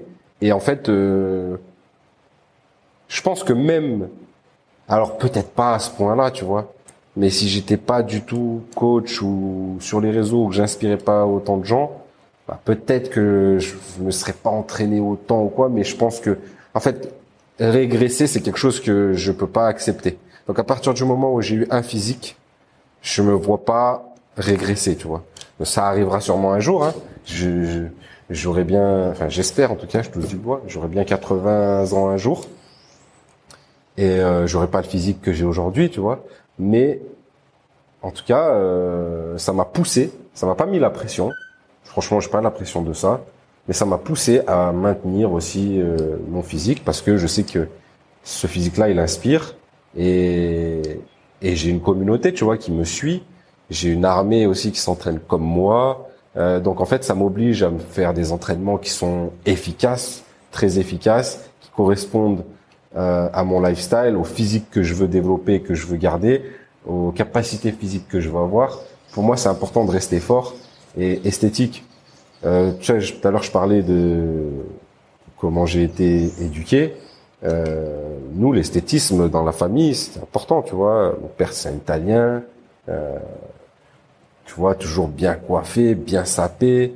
Ma mère, euh, très belle femme, toujours bien sapée, euh, euh, bien coiffée, bien maquillée, etc. Donc nous, l'esthétisme, ça a toujours été un truc important. Mon père, c'était quelqu'un de de balèze aussi, tu vois. assez grand, assez athlétique. C'est lui qui, m'a amené dans une salle de muscu pour la première fois. C'était pas un grand adepte de la muscu, tu vois. Il en a fait quelques fois, un petit peu comme ci, comme ça. Mais c'était quelqu'un qui avait, qui était athlétique, tu vois, qui avait une belle base musculaire. Donc euh, voilà, ça m'a toujours inspiré. Et puis euh, assez jeune, tu vois, euh, même mon grand-père me racontait, il y avait une une série, une série, c'est un un, un héros sur son cheval qui s'appelait Antar. Et d'ailleurs, c'est mon c'est mon surnom, c'est comme ça qu'il m'appelle. Et en gros, c'était mhm. un peu le, le, mec musclé, tu vois. Et tout de suite, je me suis identifié à lui. Je, je voulais faire comme ça. avec mon père, on regardait Rambo, Rocky, tu vois, je voyais Stallone, euh, tout ça. Et puis après, euh, l'époque où j'ai commencé à avoir 15-16 ans, je me rappelle, il y a Triple X qui est sorti. Et là, j'ai vu euh, Vin Diesel dans Triple X. Je me suis dit, ah ouais, ah ouais, faut que je sois, faut que je sois balèze comme ça, moi aussi, tu vois. Donc c'était, euh, c'était ça mes, mes, exemples. Et maintenant, voilà, te dire la pression, non, pas de pression, mais en tout cas, encore plus qu'avant, là où je suis maintenant, c'est facile pour moi de maintenir ce physique-là et euh, je compte le maintenir le plus longtemps possible. Te dire d'évoluer vraiment physiquement, ça nécessiterait beaucoup d'efforts supplémentaires pour, je pense, pas énormément de gains en plus. Ça me demanderait beaucoup plus d'efforts au niveau de la diète et euh, peut-être euh, non même pas de l'entraînement parce que j'estime que mon entraînement il est vraiment optimal pour ce que je recherche, tu vois. Mais ça me demanderait beaucoup plus d'efforts au niveau de la diète pour être vraiment découpé et maximiser le, le gain de masse musculaire, tu vois. Euh, chose que qui m'intéresse pas parce que comme je te l'ai dit, je suis dans le lifestyle, je suis dans le kiff et ça me convient très bien comme ça, tu vois. Mais voilà, pas de pression, mais en tout cas euh, l'envie de maintenir et de continuer à inspirer. Ouais, une fierté. Est-ce que tu as senti euh, la, comparaison aussi un peu avec PJ euh, Alors lui m'a dit euh, pas nécessairement entre vous qu'il n'y avait pas de compétition, ça n'avait pas de sens. Mais sans, sans te dire ce qu'il a dit, parce que c'est ça le plus drôle aussi, euh, toi, est-ce que tu as senti quand même qu'il y avait de la comparaison de la part du public, que, euh, par exemple, sur les insertions, il y en a qui ont dit euh, beaucoup que tu étais celui qui était euh, le plus gâté génétiquement, par exemple, par les insertions, euh, que tu avais une plus belle shape. Ça, c'est quelque chose que j'ai beaucoup vu. Je, je, le dis pas moi-même. De toute façon, je fais... Que je fais, PJ Que PJ, ouais. que tu avais une, une plus belle... Écoute Belle morpho. Est-ce que je sais pas, tu l'as senti ce truc? Est-ce que tu t'es senti coupable de ça euh, ou, euh, ou ça a existé uniquement dans la tête des, abonnés? Écoute, euh, franchement, pour être vraiment sincère, moi j'ai, en fait, je me suis entraîné dur, peut-être un an, six mois avant PJ. Et PJ s'entraîne aussi en musculation. On était à la fac ensemble. En fait, on a fait une fac de coach sportif, donc on a fait de la muscu, mais en gros, on testait toutes les méthodes de muscu. On était là pour tester. On a fait beaucoup de prépa physique, etc. Et c'est vrai que je pense que je me suis entraîné dans le dur, lourd, enfin selon mes capacités euh, de l'époque, un peu plus vite que lui. Donc j'ai eu un physique un peu plus, euh, un peu plus épais, plus tôt je suis un petit peu, enfin, je suis moins grand que lui.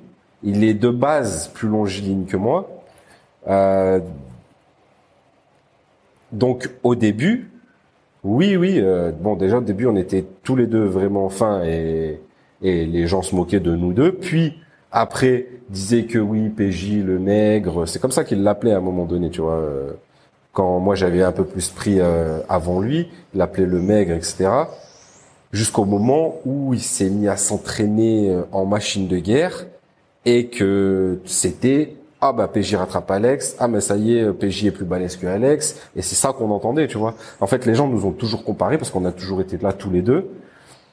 Après, je pense qu'il fait partie des physiques les plus esthétiques du fitness. Euh, il a une taille très fine, il est grand, il a les épaules larges. ouais. ouais. Euh, franchement, euh, et la plupart des gens qui le voient en vrai, même 90% des gens qui le voient en vrai, ils sont choqués. Ils disent ah ouais, mais je t'imaginais pas aussi balèze. Peut-être parce que je sais pas en vidéo, c'est ça rend, il rend plus fin, ou peut-être parce que tu vois à côté de moi, vu que je suis plus petit, bah ça le rend moins large. Je sais pas. Il y a, il y a, il y a mhm. plein de trucs, mais mais en vrai, bon. Maintenant, euh, il a, il, depuis qu'on a des enfants, tout ça, euh, bah, le train de vie a un peu évolué. Je pense que il a perdu un petit peu de masse. Il a toujours une très bonne condition, une bonne shape. Et les gens lui disent toujours la même chose d'ailleurs quand ils le croisent. Euh, et c'est vrai qu'on fait 10 cm à peu près de différence et qu'on fait à peu près le même poids. Donc je reste quand même un peu plus galbé entre guillemets. Euh, mais euh, mais encore une fois, les gens quand ils le voient, ils sont souvent surpris et, franchement, il est super esthétique. Hmm. Oui, non, non, mais c'est vrai. Euh, je, je, mettais un peu là les, les, les, les photos là 2012 2015 alors il y a eu une photo là où, où on l'a vu complètement euh, complètement changé euh, alors il y a la lumière il y a la congestion il y a la congestion il y a tout ça. Euh, donc forcément. C'est pour ça que d'ailleurs il y en a certains. Alors tiens c'est pas un truc que j'ai parlé avec euh, je, je l'ai pas parlé de ça et, et je vais en profiter pour t'en parler. Euh, moi, je fais pas d'accusation de, de, dopage ou quoi que ce soit. Et puis, je pense que de toute façon, vous êtes, vous êtes les deux naturels. Vous avez des physiques qui, qui semblent être naturels, mais tu sais, à un moment donné, ça a beaucoup circulé. Euh, tu vois, est-ce qu'ils sont dopés, est-ce qu'ils sont pas dopés? Et il y avait un des arguments euh, qui revenait souvent, c'était, euh, mais en fait, ça, ça, c'était pour justifier un espèce de, tu sais, votre lifestyle. Euh, du fait que euh, ben, ça permet de maintenir une masse musculaire en prenant, en faisant moins d'efforts, en faisant moins de ceci. Et je pense que certains ont eu le, un peu la, puce à l'oreille. Euh, et, et, je dis ça vraiment encore en, en, toute bonne foi. Moi, je suis absolument persuadé que que vous n'avez jamais utilisé de produits dopants. que je pense que les, les, gains qu'on a vu, surtout chez PJ, tu vois, qui t'a rattrapé comme ça à un moment donné. Mais là, au lifestyle, on se dit ah c'est bizarre, c'est louche, c'est pas possible. Ils peuvent pas, ils peuvent pas être tout le temps euh, en train de circuler. Euh, et prendre autant d'un coup euh, et revenir au niveau de d'Alex. en gros, c'était euh, attends, moi je suis sûr, il a fait exprès pour revenir au, au niveau d'Alex. Euh, et pour pour casser la différence entre les deux, il y a eu toute cette argument, cette argumentation. Ouais, bien sûr, bien sûr. J'ai vu ces arguments. Ouais, bien sûr. Ouais. ouais, bien sûr, bien sûr. Bah, alors déjà, quand on bougeait, enfin quand tu filmes des vlogs, etc., tu filmes pas encore une fois sur ton ordi en train de bosser et euh, tu vois, tu vas filmer les soirées, les activités, les trucs. Mais en vrai, en fait, ce que je comprends pas, c'est on dirait il faut s'entraîner toute la journée.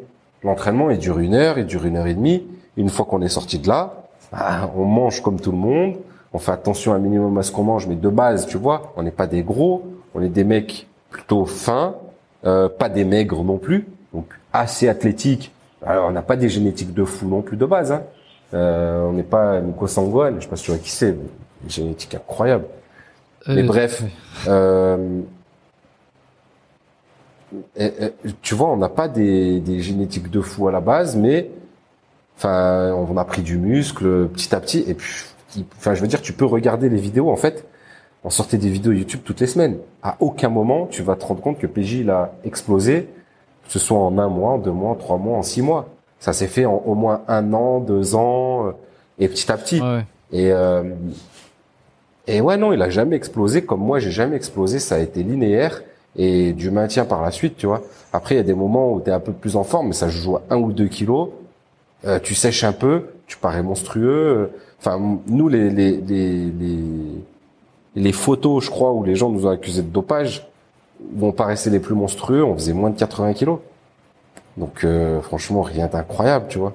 Là actuellement, euh, je pense que maintenant, depuis le temps, les gens se sont rendus compte, même plein qui pensaient qu'on était dopé se sont bien rendus compte que c'était pas le cas. Ils ont bien compris ce que c'était être dopé, les gars qui sont dopés. Et moi, je parle de dopé, c'est pour moi, t'as as pris le, le, moindre produit dopant une fois dans ta vie, tu entres dans la catégorie des dopés, même si t'as tout perdu, quoi. C'est, nous, on n'a jamais triché, euh, on n'a jamais, enfin, on s'est jamais dit faut être les plus balèzes possibles pour ci ou pour ça.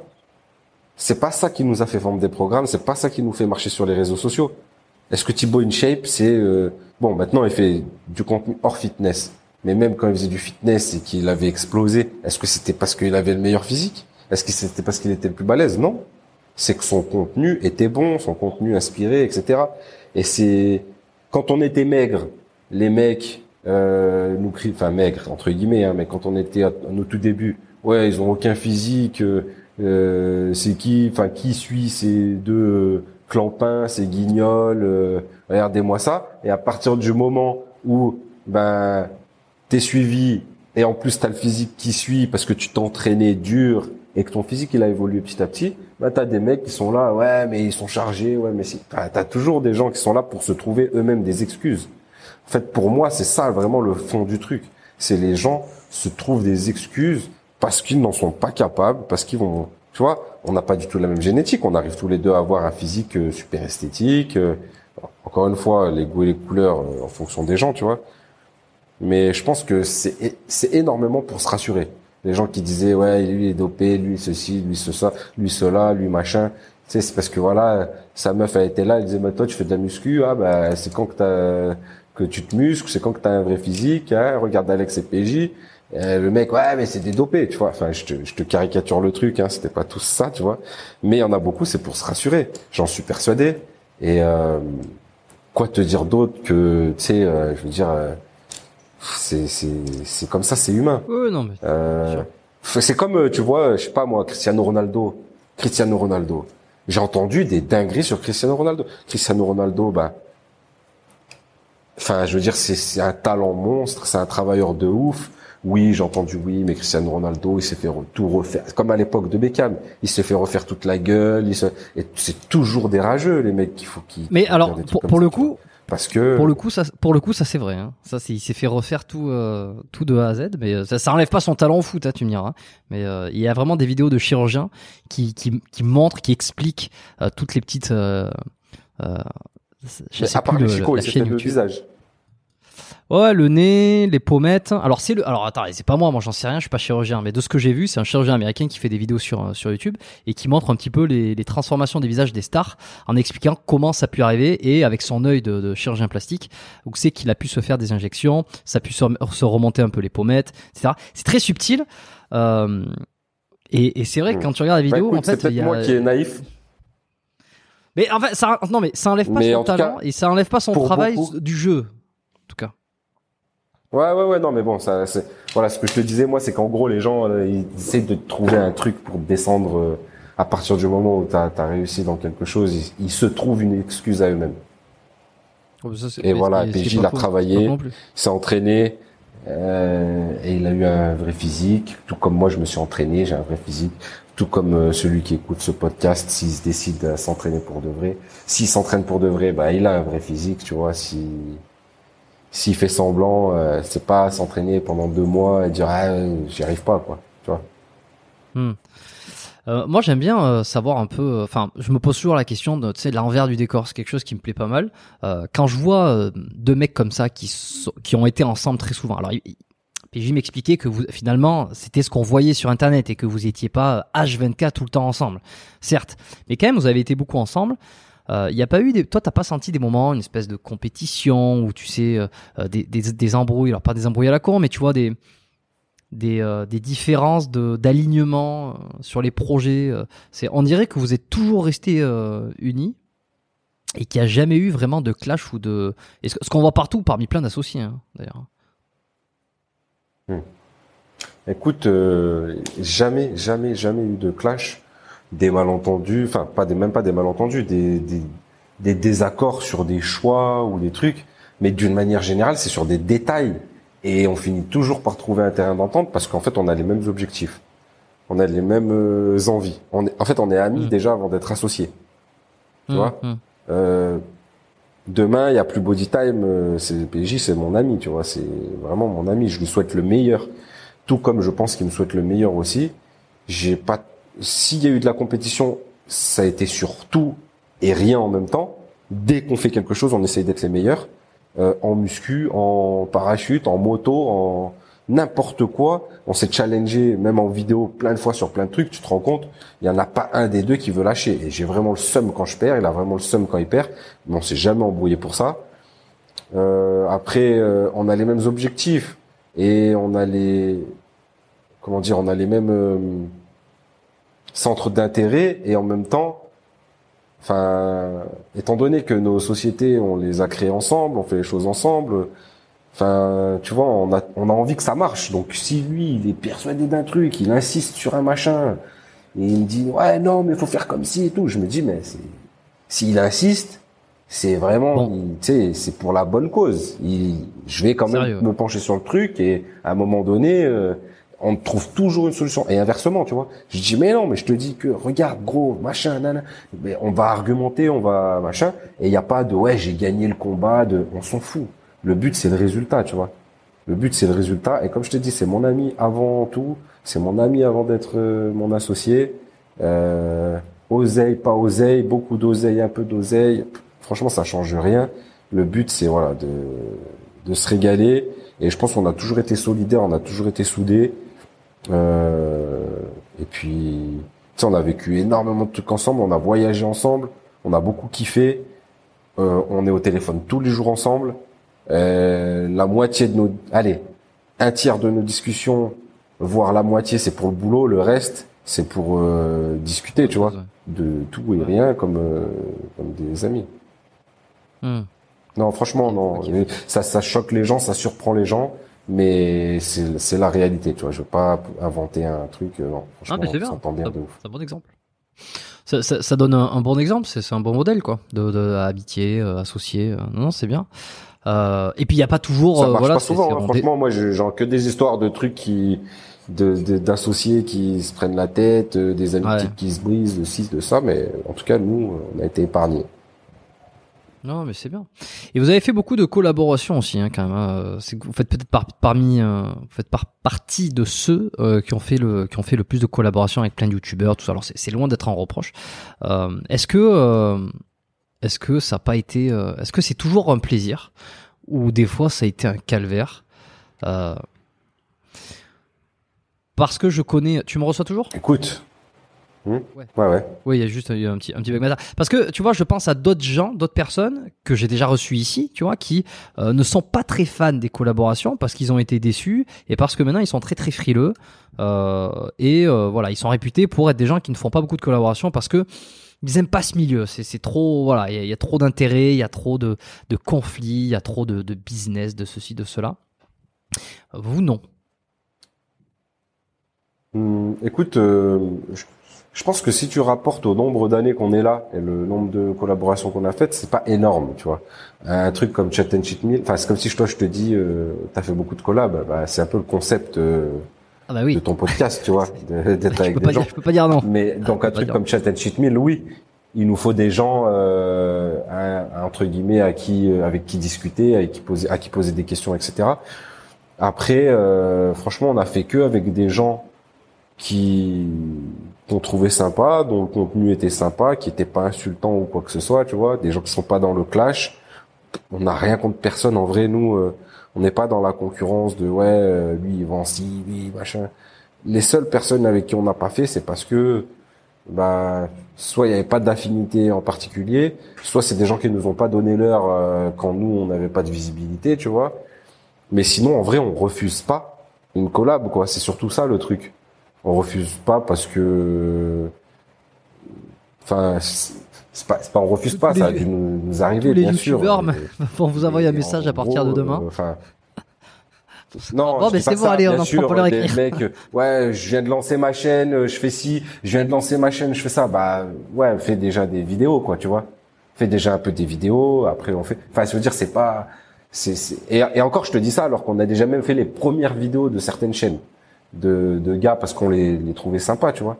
Après, en fait, très vite, on s'est rendu compte que c'était un monde où, euh, tu sais, à l'époque, il y avait les apéros tubes. C'était YouTube qui faisait des apéros, euh, qui invitait les créateurs de contenu qui avaient au moins tant abonnés, au moins de machin. On s'y est incrusté au tout début, on n'avait pas encore les 50 000. Tu vois, nous on était un peu de ce genre-là, essayer un peu. euh, on a, je te dis, on a charbonné pour euh, avoir du contenu qui marche. Tu vois, on était de partout, tout le temps. Euh, et en fait, on s'est rendu très vite compte que les mecs que tu pensais, ah putain, lui, il est super sympa, c'est ton pote, c'est machin, c'est ceci, c'est cela, c'était souvent par intérêt, et c'était souvent à compter, euh, lui, il a combien d'abonnés, lui, je vais pouvoir euh, faire quoi, ceci, cela. On a été déçus plein de fois de plein de gens. Donc en fait, maintenant, on n'attend plus rien des collaborations. On attend juste de passer un bon moment sur le Ouais, moment partager. présent, euh, voilà, partager, et, et surtout, parfois, bah, t'as des, t'as des bonnes surprises. Parfois, tu as des bonnes surprises, mais d'une manière générale, franchement, euh, personne m'a dégoûté. Personne m'a dégoûté de la collab ou du machin. Et puis, je- je pense qu'on est loin d'être des victimes, tu vois, dans la vie. Donc, euh, s'il y a un problème, je te dis tout de suite. Euh, et, et, je pense que ça, c'est des choses aussi que, que qui, qui, se ressentent, tu vois. Enfin, quand tu te fais respecter dans la vie, en général, t'as pas trop de surprises de ouf. Juste des déceptions sur des gens que tu te dis ah ouais putain ils, tu sais ils donnent pas de la force à ce moment-là parce qu'il t'arrive un truc ou alors parce que euh, bon pour, pour, te faire pour te donner un exemple en 2018 on lance notre marque Bodytime avec une grosse production toute une collection en Turquie tout ça on invite plein de youtubeurs euh, une vingtaine de youtubeurs des, des assez gros youtubeurs tout ça en Turquie à Istanbul hôtel 5 étoiles euh, bateau réservé, euh, on se déplace en bus, il y a des activités, on va dans des bons restos, euh, etc. machin.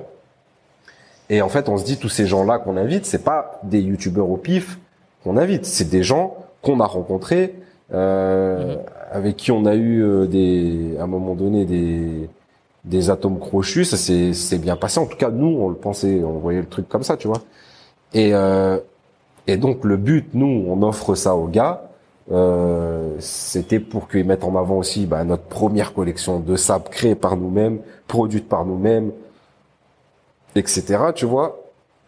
Et donc en fait, on leur demande juste, voilà, bah, faites un contenu, faites une vidéo YouTube, euh, soit en rentrant, soit là-bas sur place.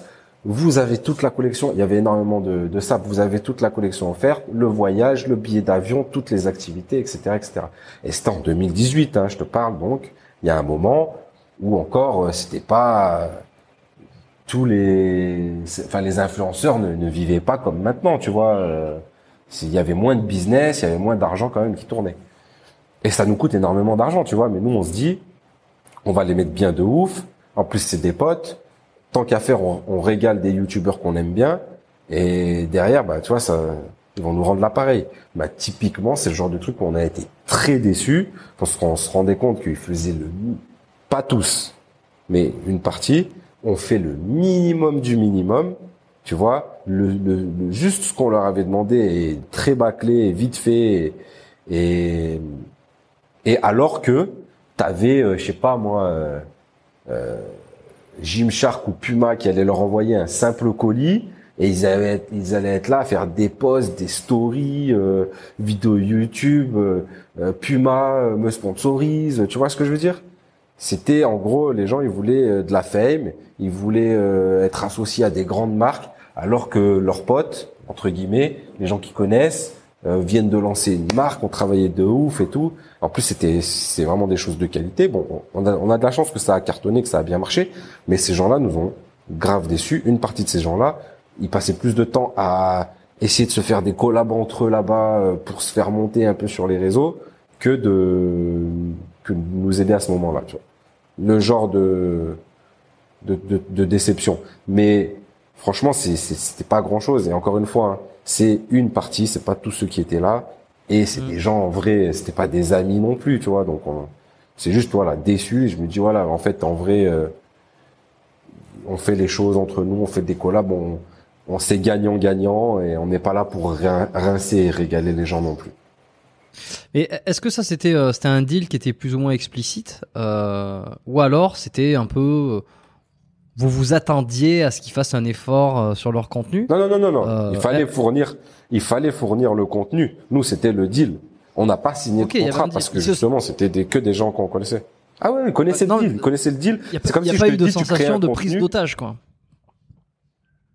Non, non, non, non, non. Je pense pas du tout. Je pense que personne sait. Mais tout le monde a kiffé de ouf. Par contre, tout le monde en, en privé, tout le monde nous a remercié de ouf. Oh, c'était incroyable, les gars. On a kiffé de ouf et tout. Non, non. C'est nous-mêmes. Tu vois, je t'en parle maintenant. On leur a même pas dit à eux, tu vois.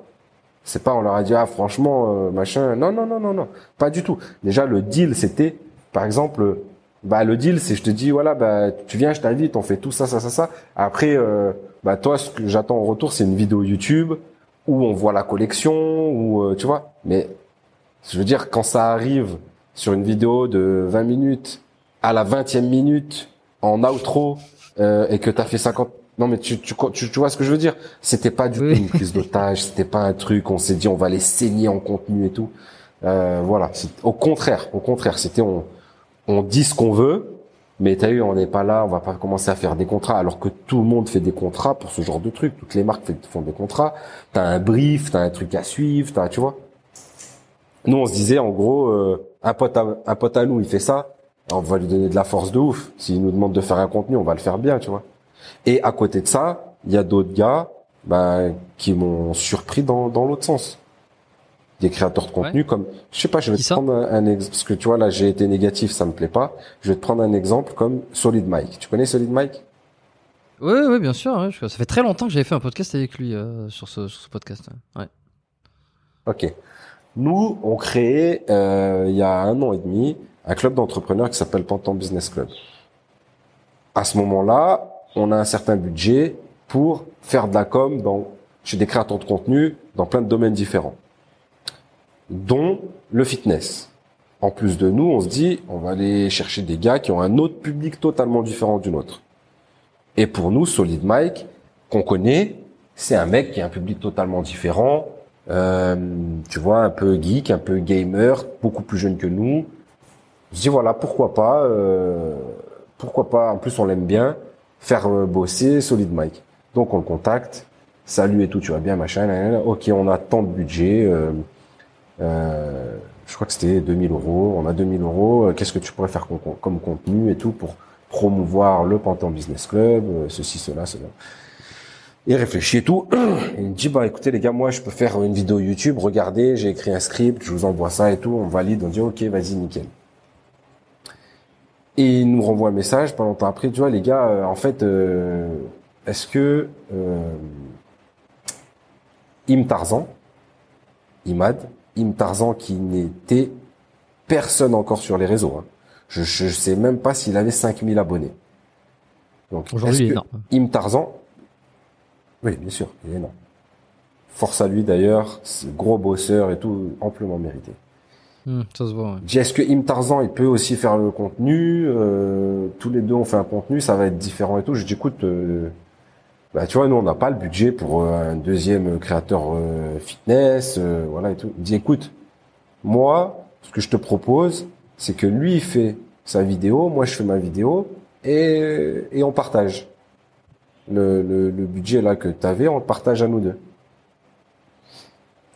putain je me dis le gars bon déjà moi ça m'arrange il y a un créateur de contenu en plus pour le même prix tu vois je me dis mais il est, il sympa tu vois c'était c'était son pote. En fait, de base, Tarzan, c'est un, follower, un abonné de Solid Mike. Il aimait beaucoup son délire et tout. Et puis, je pense qu'ils ont eu des atomes crochus, ils se sont rencontrés, machin et tout. Je dis, bah, ça, c'est un bon gars, tu vois. De, je me dis, putain, il, est sympa avec son pote, lui. Euh, partage et tout, c'est beau, tu vois. Surtout que je savais que c'était pas des amis d'enfance ou de longue date ou quoi. C'était son abonné de base. Et c'était un mec qui faisait un contenu très similaire aussi, hein, de base. Hein. Une Tarzan, c'était muscu, c'était un peu troll, un peu, enfin, je sais pas comment on peut appeler ça, mais ça ressemblait quand même beaucoup à Solid Mike. Je pense qu'il s'en est beaucoup inspiré au début. Et chose, là où j'ai été vraiment surpris, c'est qu'en fait, quand on les a payés, je me suis rendu compte que Solid Mike, il avait pas dit à Im Tarzan qu'il partageait avec lui et que de base c'était lui qui avait été pris pour faire euh, la collab, tu vois. Il lui a dit body time euh, machin. Enfin, je sais pas comment il lui a dit. Je, me suis rendu compte qu'il savait pas, mais en gros, pour euh, une Tarzan, c'était body time qui avait demandé une vidéo à une Tarzan et une vidéo à Solid Mike. Et je me suis dit, ce gars, c'est un bon gars de ouf, tu vois. Et là, quand t'as des trucs comme ça, tu te dis, ouais, c'est pas, c'est pas tous pour euh, la fame, tous pour l'oseille, tous pour leurs intérêts. Et ça fait plaisir de ouf, tu vois. C'est pas la première fois que je la raconte dans un podcast, celle-là. Mais c'est parce que je trouve que c'est vraiment un bon gars, dans le fond. Ouais, et puis ça se voit, euh, ça se voit aussi. Vous avez bien accroché avec Solid Mike. Tu vois, à un moment donné, on vous voyait souvent ensemble, les trois, euh, que ce soit sur une chaîne ou sur l'autre. Et, euh, et, alors, tu vois, même si tu dis que hum, son audience était peut-être un peu plus jeune et un peu plus geek ou quoi, moi je trouve qu'il y a quand même beaucoup de, ressemblances dans le le côté bon le côté lifestyle tu vois parce que lui il met il met pas très en avant. Enfin il le met un peu mais il met il fait beaucoup de conneries qui implique son corps ou qui implique un peu sa plastique et derrière ça lui permet un peu d'avoir une vitrine pour vendre ses programmes. En tout cas, c'était comme ça qu'il me l'avait exprimé euh, lorsqu'on avait enregistré le podcast. Hein, c'était euh, puis les, les micro les, les micro trottoirs qu'il faisait ou les, les conneries à la plage. C'était voilà, en fait, c'est les gens voyaient son physique et puis ça lui donnait ça donnait envie d'être comme lui et puis il vendait ses programmes de cette manière-là. Mais euh, mais vous êtes pas à part ça, tu vois, je veux dire, Pas si il y a quand même beaucoup de similarités. Ouais, bien sûr. Ah oui, c'est ça. c'est ça. Donc euh, non, c'est bien. Alors, est-ce que j'ai le est-ce que j'ai le droit de, de, de, te demander euh, Alors, j'ai pas demandé à PJ parce que euh, parce que j'ai oublié. Alors euh, vraiment, euh, c'est je l'avais marqué dans mes notes, mais j'ai zappé. C'est peut-être un des trucs qui a fait le plus parler. T'es pas obligé de me répondre parce que ça se trouve il y a pas de quoi me répondre. C'est un peu une curiosité personnelle. Qu'est-ce qui s'est passé avec Greg MMA on, on, on dirait que ça a fait un ça fait. J'aime pas trop faire Paris match, hein, mais d'ailleurs, si t'as envie de me dire non, non, il s'est rien passé, puis d'ailleurs, j'ai envie, de, envie de laisser cette histoire de côté, euh, tu peux. Mais ça s'est un peu réveillé là ces temps-ci parce que comme il y a eu, euh, j'ai cru voir une espèce de clash entre, euh, enfin pas clash, mais un, un drama entre Greg MMA, euh, un boxeur qui l'a reçu, que ça fait un peu jaser. Du coup, cette histoire est un petit peu revenue sur le tapis. Je me suis dit tiens, c'est c'est toi, je, je vais pas oublier. Bah écoute, moi je suis pas spécialement concerné. Il faut savoir que Greg MMA, euh, c'est un gars qu'on a tourné avec lui après cette vidéo-là dont tu parles. C'est la vidéo où il parle de l'ex-femme de PJ. Je pense que c'est un- une blague très maladroite. C'est sur le moment, on s'est juste dit mais qu'est-ce qu'il raconte, tu vois euh, Ouais. Enfin, ouais, ouais. puis je pense pas. Enfin, quand tu le connais et tout, c'est ça, c'est vraiment pas du manque de respect. PJ, c'est pas non plus le genre de gars qui se fait manquer de respect euh, comme ça. On était en train de tourner. Euh, je pense que, en fait, ça lui a plus euh, été euh, néfaste à lui que à PJ, tu vois, parce que c'est juste une blague un peu de mauvais goût avec une longueur dans sa blague. Mais en vrai, il y a rien quoi. Franchement, c'est, c'est, Ouais. c'est- je sais même pas quoi te dire quoi. C'est les gens, ils font une montagne de pas grand chose. Ah bah, toujours. C'est, toujours. Mais comme ça, au moins, ça remet à plat. Et puis, et puis après, euh, tu sais, il y a d'autres vannes aussi. Il y a plein d'autres vannes qui ont qui ont pu être faites. C'était pas nous qui étions au montage aussi. Donc, euh, tu sais, les youtubeurs, ils se mettent aussi euh, plus en valeur quand c'est. euh, Et peut-être Oui, que c'est eux ils qui pensaient que ça allait. Voilà, mais peut-être que en fait ça, ça a été euh, justement un double tranchant. Après, je sais pas du tout, hein, je, me- je me souviens pas bien, mais je sais que il y a pas de, il y a jamais eu de, tu vois, nous on y va à la cool, on est là pour, n'était pas là pour prouver quoi que ce soit. Euh, Greg, il voulait à tout prix qu'on soit à deux contre lui à un moment donné euh, sur un truc parce que c'était sa vignette qui devait, tu vois. Mais euh, enfin même en un contre un, tu te rends compte que on n'est pas des, des, des trompettes non plus. Euh, c'est un combattant, c'est un machin. Ok, mais bien sûr. Euh, je vais pas dire le contraire. Hein, on va pas aller mettre les gants. C'est un pro, etc. mais mais voilà, c'était aussi son truc. Enfin, je veux dire, il est ancien combattant pro, tout ça. Je veux dire, il y a une fierté un peu de, de, de combattant à vouloir. euh, euh, ouais, c'est leur truc, tu vois. Nous, en vrai, on s'en fout, tu vois. Il y a pas de, j'ai rien à prouver, euh, ni dans la bagarre, ni dans quoi que ce soit. Je m'en fous complètement. Dans la vie, on me respecte. euh, Hum, hum. PJ dans la vie, on le respecte. Il y a, y a aucun problème avec ça, tu vois. Et euh, ça, ça a pu paraître comme ça dans la vidéo, peut-être avec le montage, peut-être. Euh, en vrai, on l'a pas vécu de la même manière, tu vois, mais on a plus euh, pris ça comme une une mauvaise blague. Pareil, hein, la première fois qu'on qu'on est arrivé, qu'on l'a vu, euh, il a ouvert la porte, il a dit non, c'est pas là, il a refermé la porte. Il s'est passé 30 secondes avant qu'il réouvre. Tu sais, il ouvre, il dit ta blague elle est longue, euh, mon frérot, tu vois. mais mais mais pour de vrai, enfin, il est il est spécial. C'est quelqu'un de très spécial et c'est quelqu'un de très sympa aussi. Vraiment. Ouais, quand je ouais. te dis, il est sympa. Je- Il a des bonnes valeurs et tout.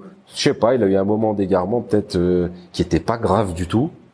Et mais ça reste un bon gars. Ça reste un bon gars qu'on apprécie, avec qui on a tourné par la suite avec lui. D'ailleurs, euh, il voulait organiser. Bon, c'est pas. Je crois que voilà, il, il n'est plus là-dedans maintenant. C'est lui qui rentre dans des organisations. C'est dommage parce qu'il il aurait pu faire des trucs de fou, mais il voulait organiser des combats de youtubeurs, des trucs comme ça.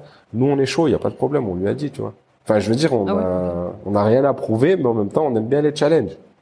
On relèvera n'importe quel challenge. Il y a aucun souci, tu vois. Hum.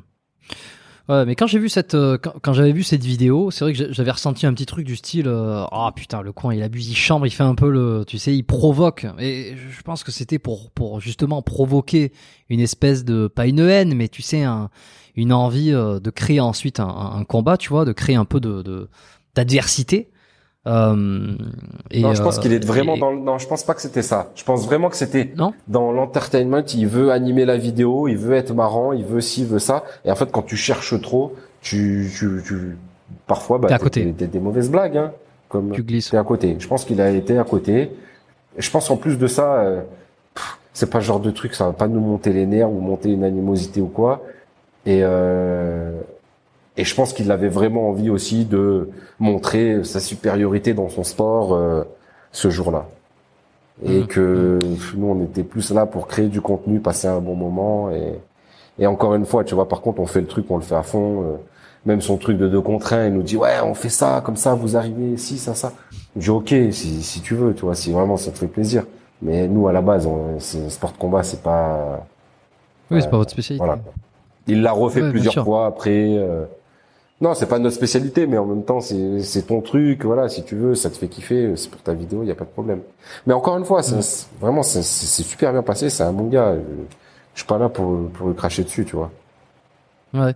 Et dernier truc que, je me pose, c'est il avait connu la femme de PJ auparavant, et c'est pour ça qu'il fait cette vanne et que du coup, c'est en fait c'est ça. Détente, mais la vanne, elle est elle est passée elle est passée à côté parce qu'en fait, la femme de PJ, elle a fait, euh, enfin l'ex-femme de PJ, elle avait fait un truc de mannequin à la télé, top modèle ou je sais pas quoi, une émission de télé-réalité entre guillemets où ils, allaient lire des mannequins, des top modèles et tout. Et lui, c'était le coach sportif de l'émission.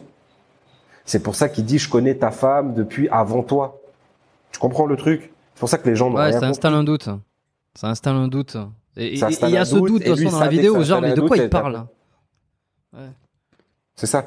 Et en fait, c'est ça. C'est que lui, euh, c'est pas son coup d'essai euh, Karaté Bushido parce que Greg MMA c'est enfin la chaîne c'est Karaté Bushido.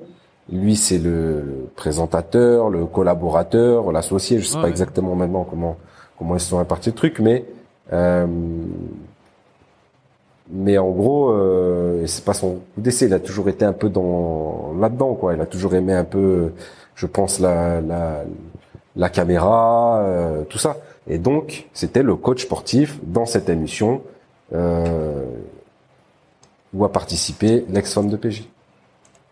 D'accord, ok. Bon, ben voilà, bah, ça, explique, on comprend un peu le contexte et, euh, et pourquoi. Bon, et ensuite les gens, évidemment, ils s'emparent, hein, ils s'emparent du sujet pour euh, le faire monter, le faire monter.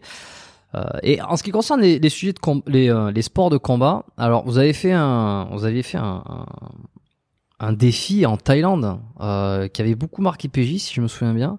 Euh, toi, ça fait partie des trucs qui t'ont le qui a été le plus euh, le plus tendu à faire? Combat de combat de Muay Thai directement en Thaïlande, euh, un mois pour se préparer ou quelque chose comme ça. une semaine, mais oui. Une semaine, ah oui. Clairement. une semaine. Alors là, c'est c'est express.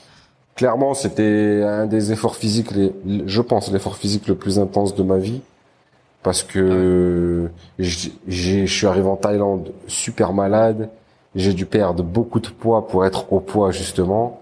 Euh, J'étais en 80 kilos, euh, je en faisais 85, donc j'ai dû perdre 5 kilos euh, dans la semaine, euh, sans faire de sudation, de trucs comme ça, tu vois, euh, vraiment en poids quoi. Oui, de perdre pas grand chose. On s'entraînait 3 à 4 fois par jour. On s'entraînait 3 4 fois par jour. Euh, et surtout, on a annoncé, c'est vlog. Euh, chaque jour, tu voyais euh, la journée euh, qui venait de se passer en temps réel limite. Et et je vais pas faire le comme Alain Soral dans, dans ton podcast, mais dans la vie, à chaque fois, enfin, je veux dire, dans la vie, je me suis jamais fait mettre à l'amende en bagarre, en un contre un, tu vois. et Peut-être que la première fois que ça allait arriver dans ma vie, ça allait être devant tout le monde, devant tout YouTube. Euh, je, je, potentiellement, j'allais prendre un chaos par un Thaïlandais, euh, me retrouver par terre là-bas au sol, toute ma famille, tous mes amis, euh, ma femme, tout ça. Ouais, pression incroyable. Je suis pas un combattant, j'ai jamais vécu de ça. Enfin, je veux dire, c'était pas un combat dans un bar. C'était en main event dans un stadium Euh, bon, c'était pas non plus au Lumpini, tu vois, mais c'était en main event dans un stadium. Euh, on voyait les bus et les affiches tous les jours passer avec les mecs euh, au mégaphone qui annonçaient ça. C'était à Koh Samui, il y avait plein de Français, les mecs nous envoyaient des messages, ouais les gars, allez, vous allez tout défoncer. En plus, tout le monde nous mettait ça, vous allez les arracher, vous allez les défoncer et tout. Parce que nous, on n'a pas un public non plus qui connaît les sports qui connaît les sports de combat. Il nous voit balèze, euh, athlétique, euh, à l'entraînement, pas, pas, ça tape dans les paos, mais techniquement, euh, il y a des règles, il y a une technique à avoir, il y a, faut savoir se protéger, il faut avoir le coup d'œil. On va en Thaïlande, c'est sans protection, coude, genou, ça ouvre très vite. Dix jours avant, il y a un mec qui rentre de Thaïlande, parce que c'est Fouet Desbiri qui nous a entraînés. Dix, dix jours avant, un mec de son club parce que nous, on, on, on s'est entraîné intensément pendant une semaine. Mais oui, on avait fait un peu de boxe avant. On faisait une séance par semaine euh, depuis euh, peut-être deux mois, tu vois. Un mec qui rentre de Thaïlande, le front ouvert. Euh, il s'était fait recoudre, euh, tu sais, juste à côté du ring. Il était tout hmm. balafré. J'ai dit, hey, je peux me faire dévisager. Euh, tout le monde va me voir me prendre un KO ou perdre. J'ai vraiment pas envie de perdre. Euh, techniquement, machin et tout. Je suis monté sur le ring. J'avais une fréquence cardiaque qui était à, déjà à FC max. J'étais à fond. Tu vois? Et la lumière, les musiques, le truc, le... Et du coup, euh, c'était l'effort le plus intense de ma vie parce que je suis arrivé avec déjà un cardio euh, mort. J'étais cuit. J'étais, voilà, tu vois. Et j'avais envie de tout donner. Et d'ailleurs, je suis crispé de ouf. tout ce qu'on m'a dit de pas faire, je l'ai fait.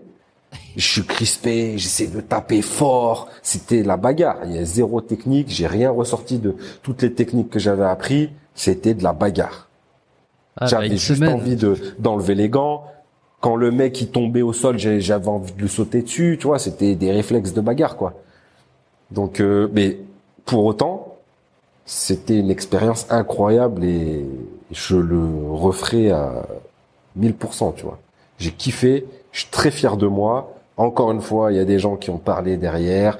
C'est les mêmes qui disent qu'on est dopé, qui disent que c'était truqué, ou que c'était des, c'était si, c'était ça. Alors c'était pas des grands champions. On n'allait pas euh, euh se battre contre euh, contre Po. Voilà.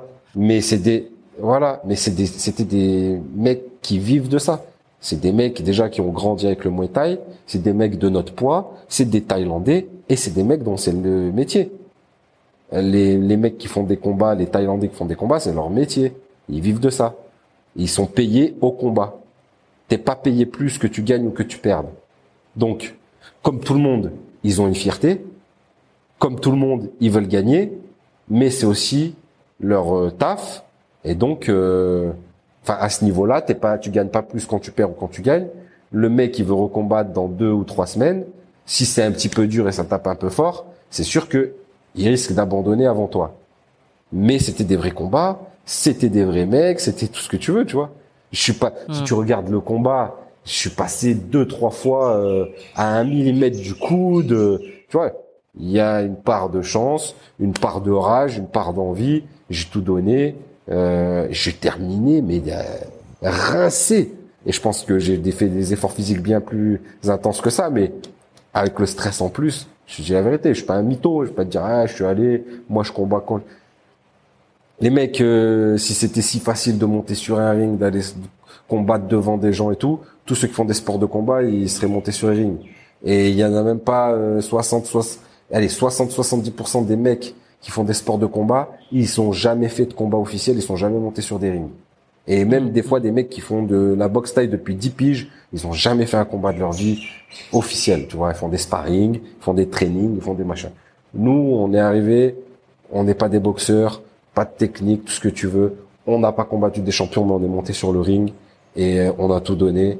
Et pour ça, tu vois, euh, je suis très content de l'expérience, je suis très fier et moi, en tout cas, personnellement, c'est une fierté.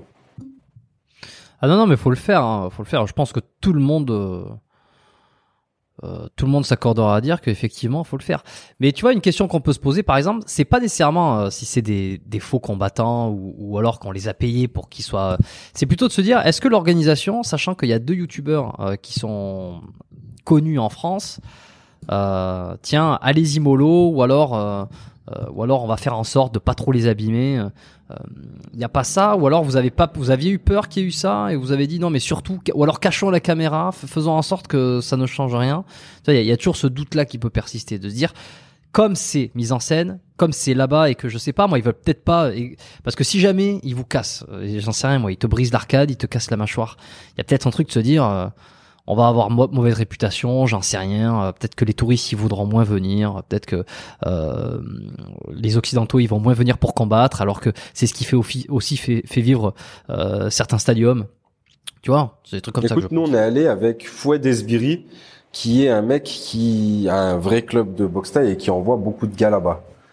On s'est pas présenté en tant que youtubeur et on était dans un camp de d'entraînement euh, qui était pas celui du, enfin proche du stadium, c'était pas celui des derniers jours en fait, du dernier jour. Je t'avoue que j'ai jamais réfléchi vraiment à ça. J'ai pas vraiment eu l'impression ni que quelqu'un nous connaissait ou non, mais personne nous a hein. jamais rien dit, tu vois. Et euh... non, franchement, j'y crois pas. En fait, si tu regardes bien les combats, à moins que le gars ce soit un génie, je pense qu'il essaye vraiment de me coucher. Euh je prends euh, high kick dans la tête, euh, j'ai un KO debout, j'ai une demi-seconde de noir. PJ pareil. Ou alors à, moins que les gars soient vraiment très chauds, sachent doser un peu. Et alors vraiment, on, est des marionnettes, tu vois. J'y crois pas. J'y crois pas. Après, enfin, je veux dire, tu peux jamais savoir à 1000%, tu vois. Mais vraiment, Ouais, non, mais bien sûr. Bah, je pose la question comme ça, ça, passe en tête. Mais je pense aussi, il y a, tu vois, alors il y a l'argument que j'ai avancé, puis il y a l'argument opposé qui serait, bah, attends, ils sont tellement fiers que ils veulent, ils veulent aussi être capables de montrer euh, tout le public francophone que quand tu viens en Thaïlande, ça déconne pas et que euh, faut être prêt, tu vois. Donc il y a aussi cette euh, cette façon de voir les choses. Euh, donc tu vois, ça dépend toujours euh, où c'est que tu as envie de te placer personnellement, quoi. Mais vous avez jamais, euh, en dehors de ça, ça c'était un petit passage, une petite période dans la dans la dans la boxe taille. Euh, là, ces dernières années, tu vois, tu faisais référence à Im Tarzan qui a carrément euh, changé son contenu. Et maintenant, il veut devenir un champion de MMA. Donc, c'était un c'était un comment il appelle ça? Les les, les daddy qui veulent devenir des des nati daddy. Enfin, je sais pas comment il appelle. En gros, son évolution physique. Bon, ça, il a laissé tomber. Maintenant, il veut devenir un champion de MMA. On voit bien quand même qu'il y a un contenu qui se dirige euh, vers ça. Et puis quand on voit en plus ce que fait ce qu'a fait Benoît Saint-Denis il y a plus longtemps. Ouais. Tous les Français, euh, il y a de plus en plus de Français qui cartonnent. On parle pas de Cédric Doumbé qui, qui est en train d'amener aussi le, le MMA euh, à, un autre niveau euh, de public. Vous, ça vous botte pas de pas nécessairement de changer, mais de l'intégrer un petit peu plus, de, de, de se dire bah tiens là il y a un truc à jouer peut-être dans les cinq prochaines années? Bah, non, franchement, comme je te dis, nous on fait ce qu'on kiffe. Les sports de combat on kiffe. Mais de là à changer le contenu, tout ça, enfin nous on a une vraie expertise dans le fitness. On a, on est des diplômés. Avant d'être des youtubeurs, on est des coachs sportifs. Euh, moi, pratiquer avec grand plaisir. De là à tourner mon contenu là-dessus, hmm, non, tu vois. Je suis quand même coach sportif avant d'être créateur de contenu et entrepreneur avant d'être créateur de contenu. Donc, euh, mon but, notre but, c'est pas obligatoirement d'être dans la tendance ou ce qui se fait en ce moment ou de se dire bah la tendance là c'est les sports de combat etc. Comme je t'ai dit, demain par contre il y a un combat de youtubeur machin, on me donne une échéance euh, trois mois contre un tel et tout, euh, euh pas de souci, pas de problème, je vais m'entraîner et puis je fournirai le, le, le contenu qui va avec bien sûr parce que comme je te dis on rentabilise ce qu'on fait. Mais de là à orienter notre truc, non, non. Il y a, y a, plein de, il y a plein de sports que j'aime, tu vois. La muscu pour moi c'est la base, c'est un peu le sport de tous les sports. Après j'aime faire plein d'autres trucs. Nous on fait du parachute, on fait du, de la moto. Enfin moi je fais de la motocross, l'enduro. Euh, PJ fait de la moto sur piste. Euh, franchement on aime, on aime énormément de trucs, beaucoup de sports de glisse. Euh, je préfère tester plein de trucs. Je préfère faire du contenu. Si demain je dois être créateur de contenu, pur et dur. Je préfère m'orienter sur un contenu comme euh, Tristan de Feuillet Vang. Ouais, ouais, ouais j'y pensais. Ah ouais, bien sûr. Qui va aller tester plein de sports et plein de trucs. Excuse-moi, il y a ma fille. J'arrive, ma poupée. On a bientôt Dis-lui que c'est ah, bientôt. C'est vrai euh, Je libère bientôt le papa. C'est bientôt fini. à tout de suite. Tu m'entends? Ouais, je t'entends. Ouais. Donc, euh, je préférerais faire un contenu comme euh, Tristan de Feuillet Vang, tu vois, qui va aller tester plein de trucs et justement se mettre des deadlines. euh, ça, je trouve ça kiffant, tu vois. Je trouve ça kiffant, euh, se mettre une semaine pour apprendre ci, un mois pour faire ci, euh, tester plein de trucs de ouf, euh, c'est plus mon kiff. Les sports combat, en vrai, je suis même pas un consommateur régulier. euh, je regarde un peu ce qui se fait, je regarde un peu des highlights, je regarde un peu les des gros combats. Je vais pas me réveiller la nuit euh, pour regarder l'UFC ou quoi que ce soit, tu vois. Je suis pas fan de ça. Mm. Euh, D'accord. voilà. Pour moi, euh, voilà, je, je comprends tout à fait ceux qui aiment, ceux qui kiffent de ouf. Je comprends que ça explose et tout. C'est très bien, gladiateur des temps modernes. Mais euh, de base, moi je me suis habitué à regarder. hein. Mais de base, tu vois, moi, voir un gars sur un autre gars en train de de l'allumer, c'est pas c'est pas kiffant pour moi, tu vois. C'est- J'aime bien les, les, les, les beaux trucs et tout. Après voir euh, spécialement que ça castagne, c'est pas mon c'est pas mon plus grand kiff, tu vois. C'est voilà. Moi, pour moi, la bagarre, c'est un truc quand il y a une nécessité, il faut se battre, tu te bats, il y a pas de problème. Je reculerai pas. Euh, comme C'est pas, c'est pas quelque chose qui te divertit, quoi. mais euh, non non non. Sacré Soral. Euh, ok, non mais très clair. Euh, bon, très bien. Est-ce que toi, t'apprends des choses encore euh, sur sur la muscu, euh, sur le corps, sur la santé? Est-ce que euh, t'as fait des découvertes récemment Bien ou sûr. alors euh, ouais, le quoi par exemple? Ah là, en ce moment, je suis en train de, de voir un peu les études qui ont été faites sur le pont Catali. Donc, euh, qui est une plante euh, qui aurait des vertus très bénéfiques pour euh, augmenter la testo. Ça a l'air d'être sérieux. Euh, je suis en train de lire encore en ce moment, donc euh, je suis pas faire de. de- Et c'est parce que parce que euh, quelqu'un veut m'en envoyer que justement je me renseigne dessus. Euh, après tout ce qui est de l'entraînement, Si tu veux franchement. pas t'empoisonner. Ouais, c'est ça. Mais pour euh, tout ce qui est de l'entraînement, non. euh, bien sûr, je teste toujours de nouvelles méthodes, mais en vrai, tu sais, c'est aussi beaucoup de phénomènes de mode. Donc, euh, je suis un peu sorti de ça. Euh, je sais exactement ce qui marche en muscu euh, pour tout le monde, et après, bien sûr, ce qui marche en fonction des gens, en fonction des morpho-anatomies de chacun, des segments, etc. Donc oui, ça, c'est des choses qui sont qui sont ancrées, qui sont dans mon lifestyle. Moi, ce qui m'intéresse, c'est beaucoup aussi la psychologie, comment aider les gens à atteindre leur objectif, parce que pour moi, il y a une grande, grande part de motivation, d'inspiration qu'il faut donner.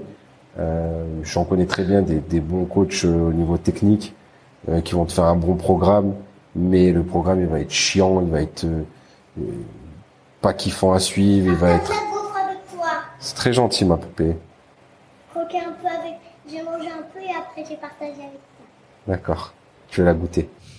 Elle est délicieuse. Voilà. J'arrive, je reviens, d'accord D'accord.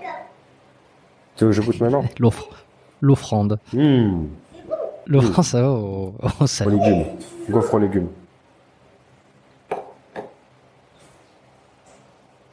Et donc voilà, euh, je sais plus ce que je disais. Mais oui, euh, on apprend tout le temps. Ouais, non, Il y a des nou- ouais. nouvelles études tout le temps. Après la, la physiologie euh, de l'entraînement, donc euh, bon la biomécanique, toi-même tu sais, c'est la biomécanique, hein. c'est c'est assez précis. Mais la physiologie, c'est en constant en constante évolution de par euh, bah, les découvertes et surtout on est tellement différents les uns des autres que euh, il y a toujours des choses à apprendre sur euh, certains types de populations, etc. Donc j'aime bien lire sur plein de sujets et ça en fait partie. Donc euh, je peux lire. C'est pas mon contenu, il est pas très axé là-dessus, mais moi personnellement, à titre personnel, j'aime bien lire euh, Tu, tu fais. ce qui se fait. euh, Continue. voilà. Je suis souvent sur PubMed. euh, voilà.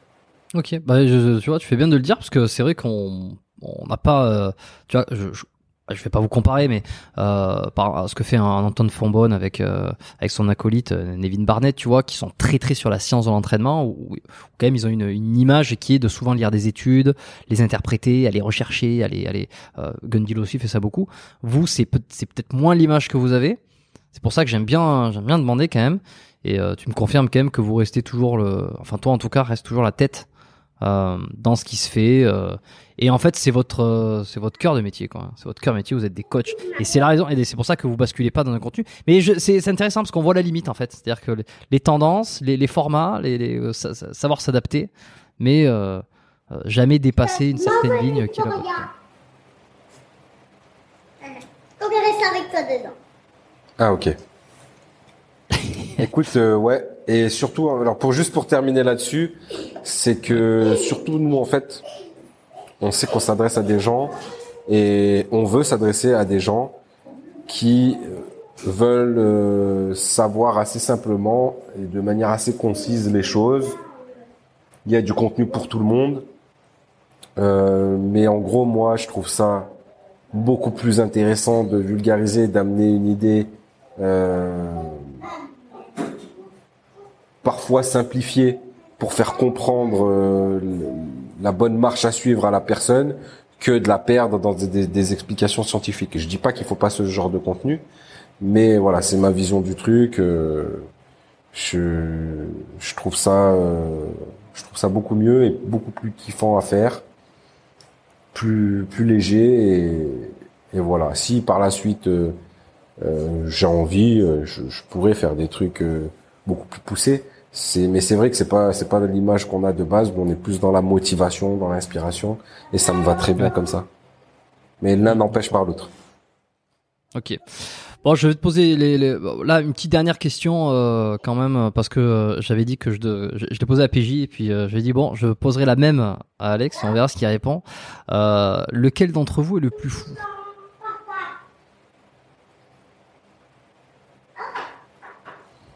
C'est lui. T'es sûr Je pense que c'est lui. À quel, à quel point de vue? De quel point de vue? J'ai pas, j'avais, bon, j'avais pas précisé le, le, À quel le niveau point de vue.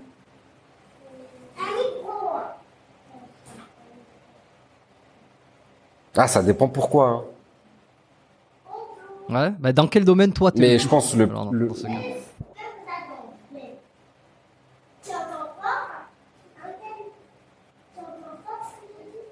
Putain, mais on est fous tous les deux en vrai. En tout cas, il n'y a pas un truc qui, un défi qui lancerait où je me refroidirais. Et je pense l'inverse non plus, tu vois. Donc euh, c'est compliqué à dire.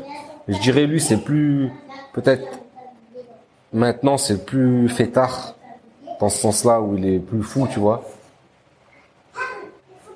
Euh, mais sinon pour le reste, euh, je sais pas. Peut-être lui- pour, lui, il a- il a beaucoup- euh, je sais pas.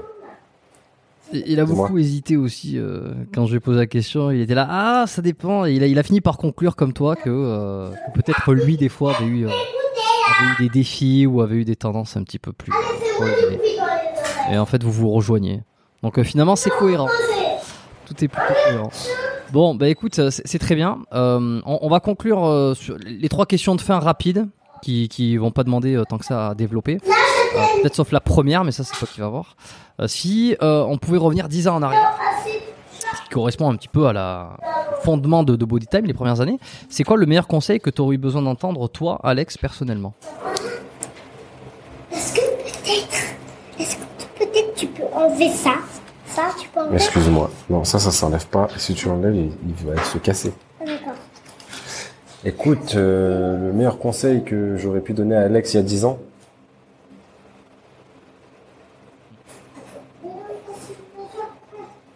bah écoute, je, je saurais même pas, je saurais même pas quoi lui dire, euh, parce que Alex depuis 10 ans, euh, il kiffe, hein, mais sinon, euh, ça aurait été de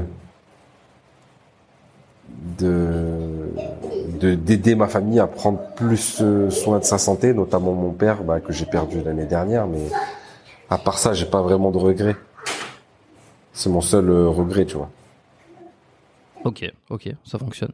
Euh, t'as un mentor? Ou t'as eu un mentor, quelqu'un euh, qui t'a ou, un modèle euh, que t'as envie de citer? Hum, écoute, euh, à chaque fois qu'on me pose cette question, je sais pas quoi répondre. J'ai pas de mentor. Mes exemples, c'était, enfin, c'était mon père et ma mère. Euh, mes plus gros, grands exemples, en tout cas. Il y a des gens qui m'inspirent.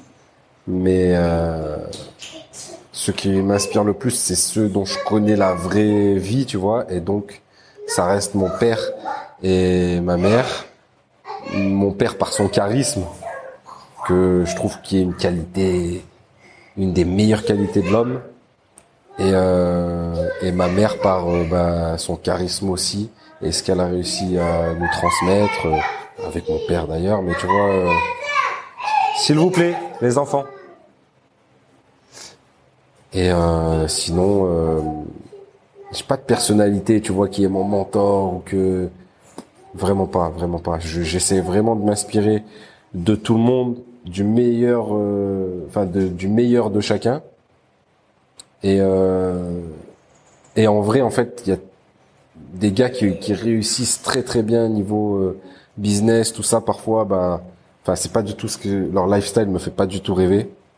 Moi, je suis un mec Mhm. très famille, très euh, valeurs, en tout cas mes valeurs à moi. Après, c'est peut-être pas les mêmes pour tout le monde. Euh, et surtout euh, liberté et réussir à avoir du temps pour ses proches. Ok, valeur numéro un. Bon, et pour finir, euh, est-ce que tu as un, bouquin à, me recommander, un truc qui t'a marqué? Alors, so- soit quelque chose qui t'a marqué récemment, soit euh, vraiment un livre qui t'a marqué euh, dans ta vie.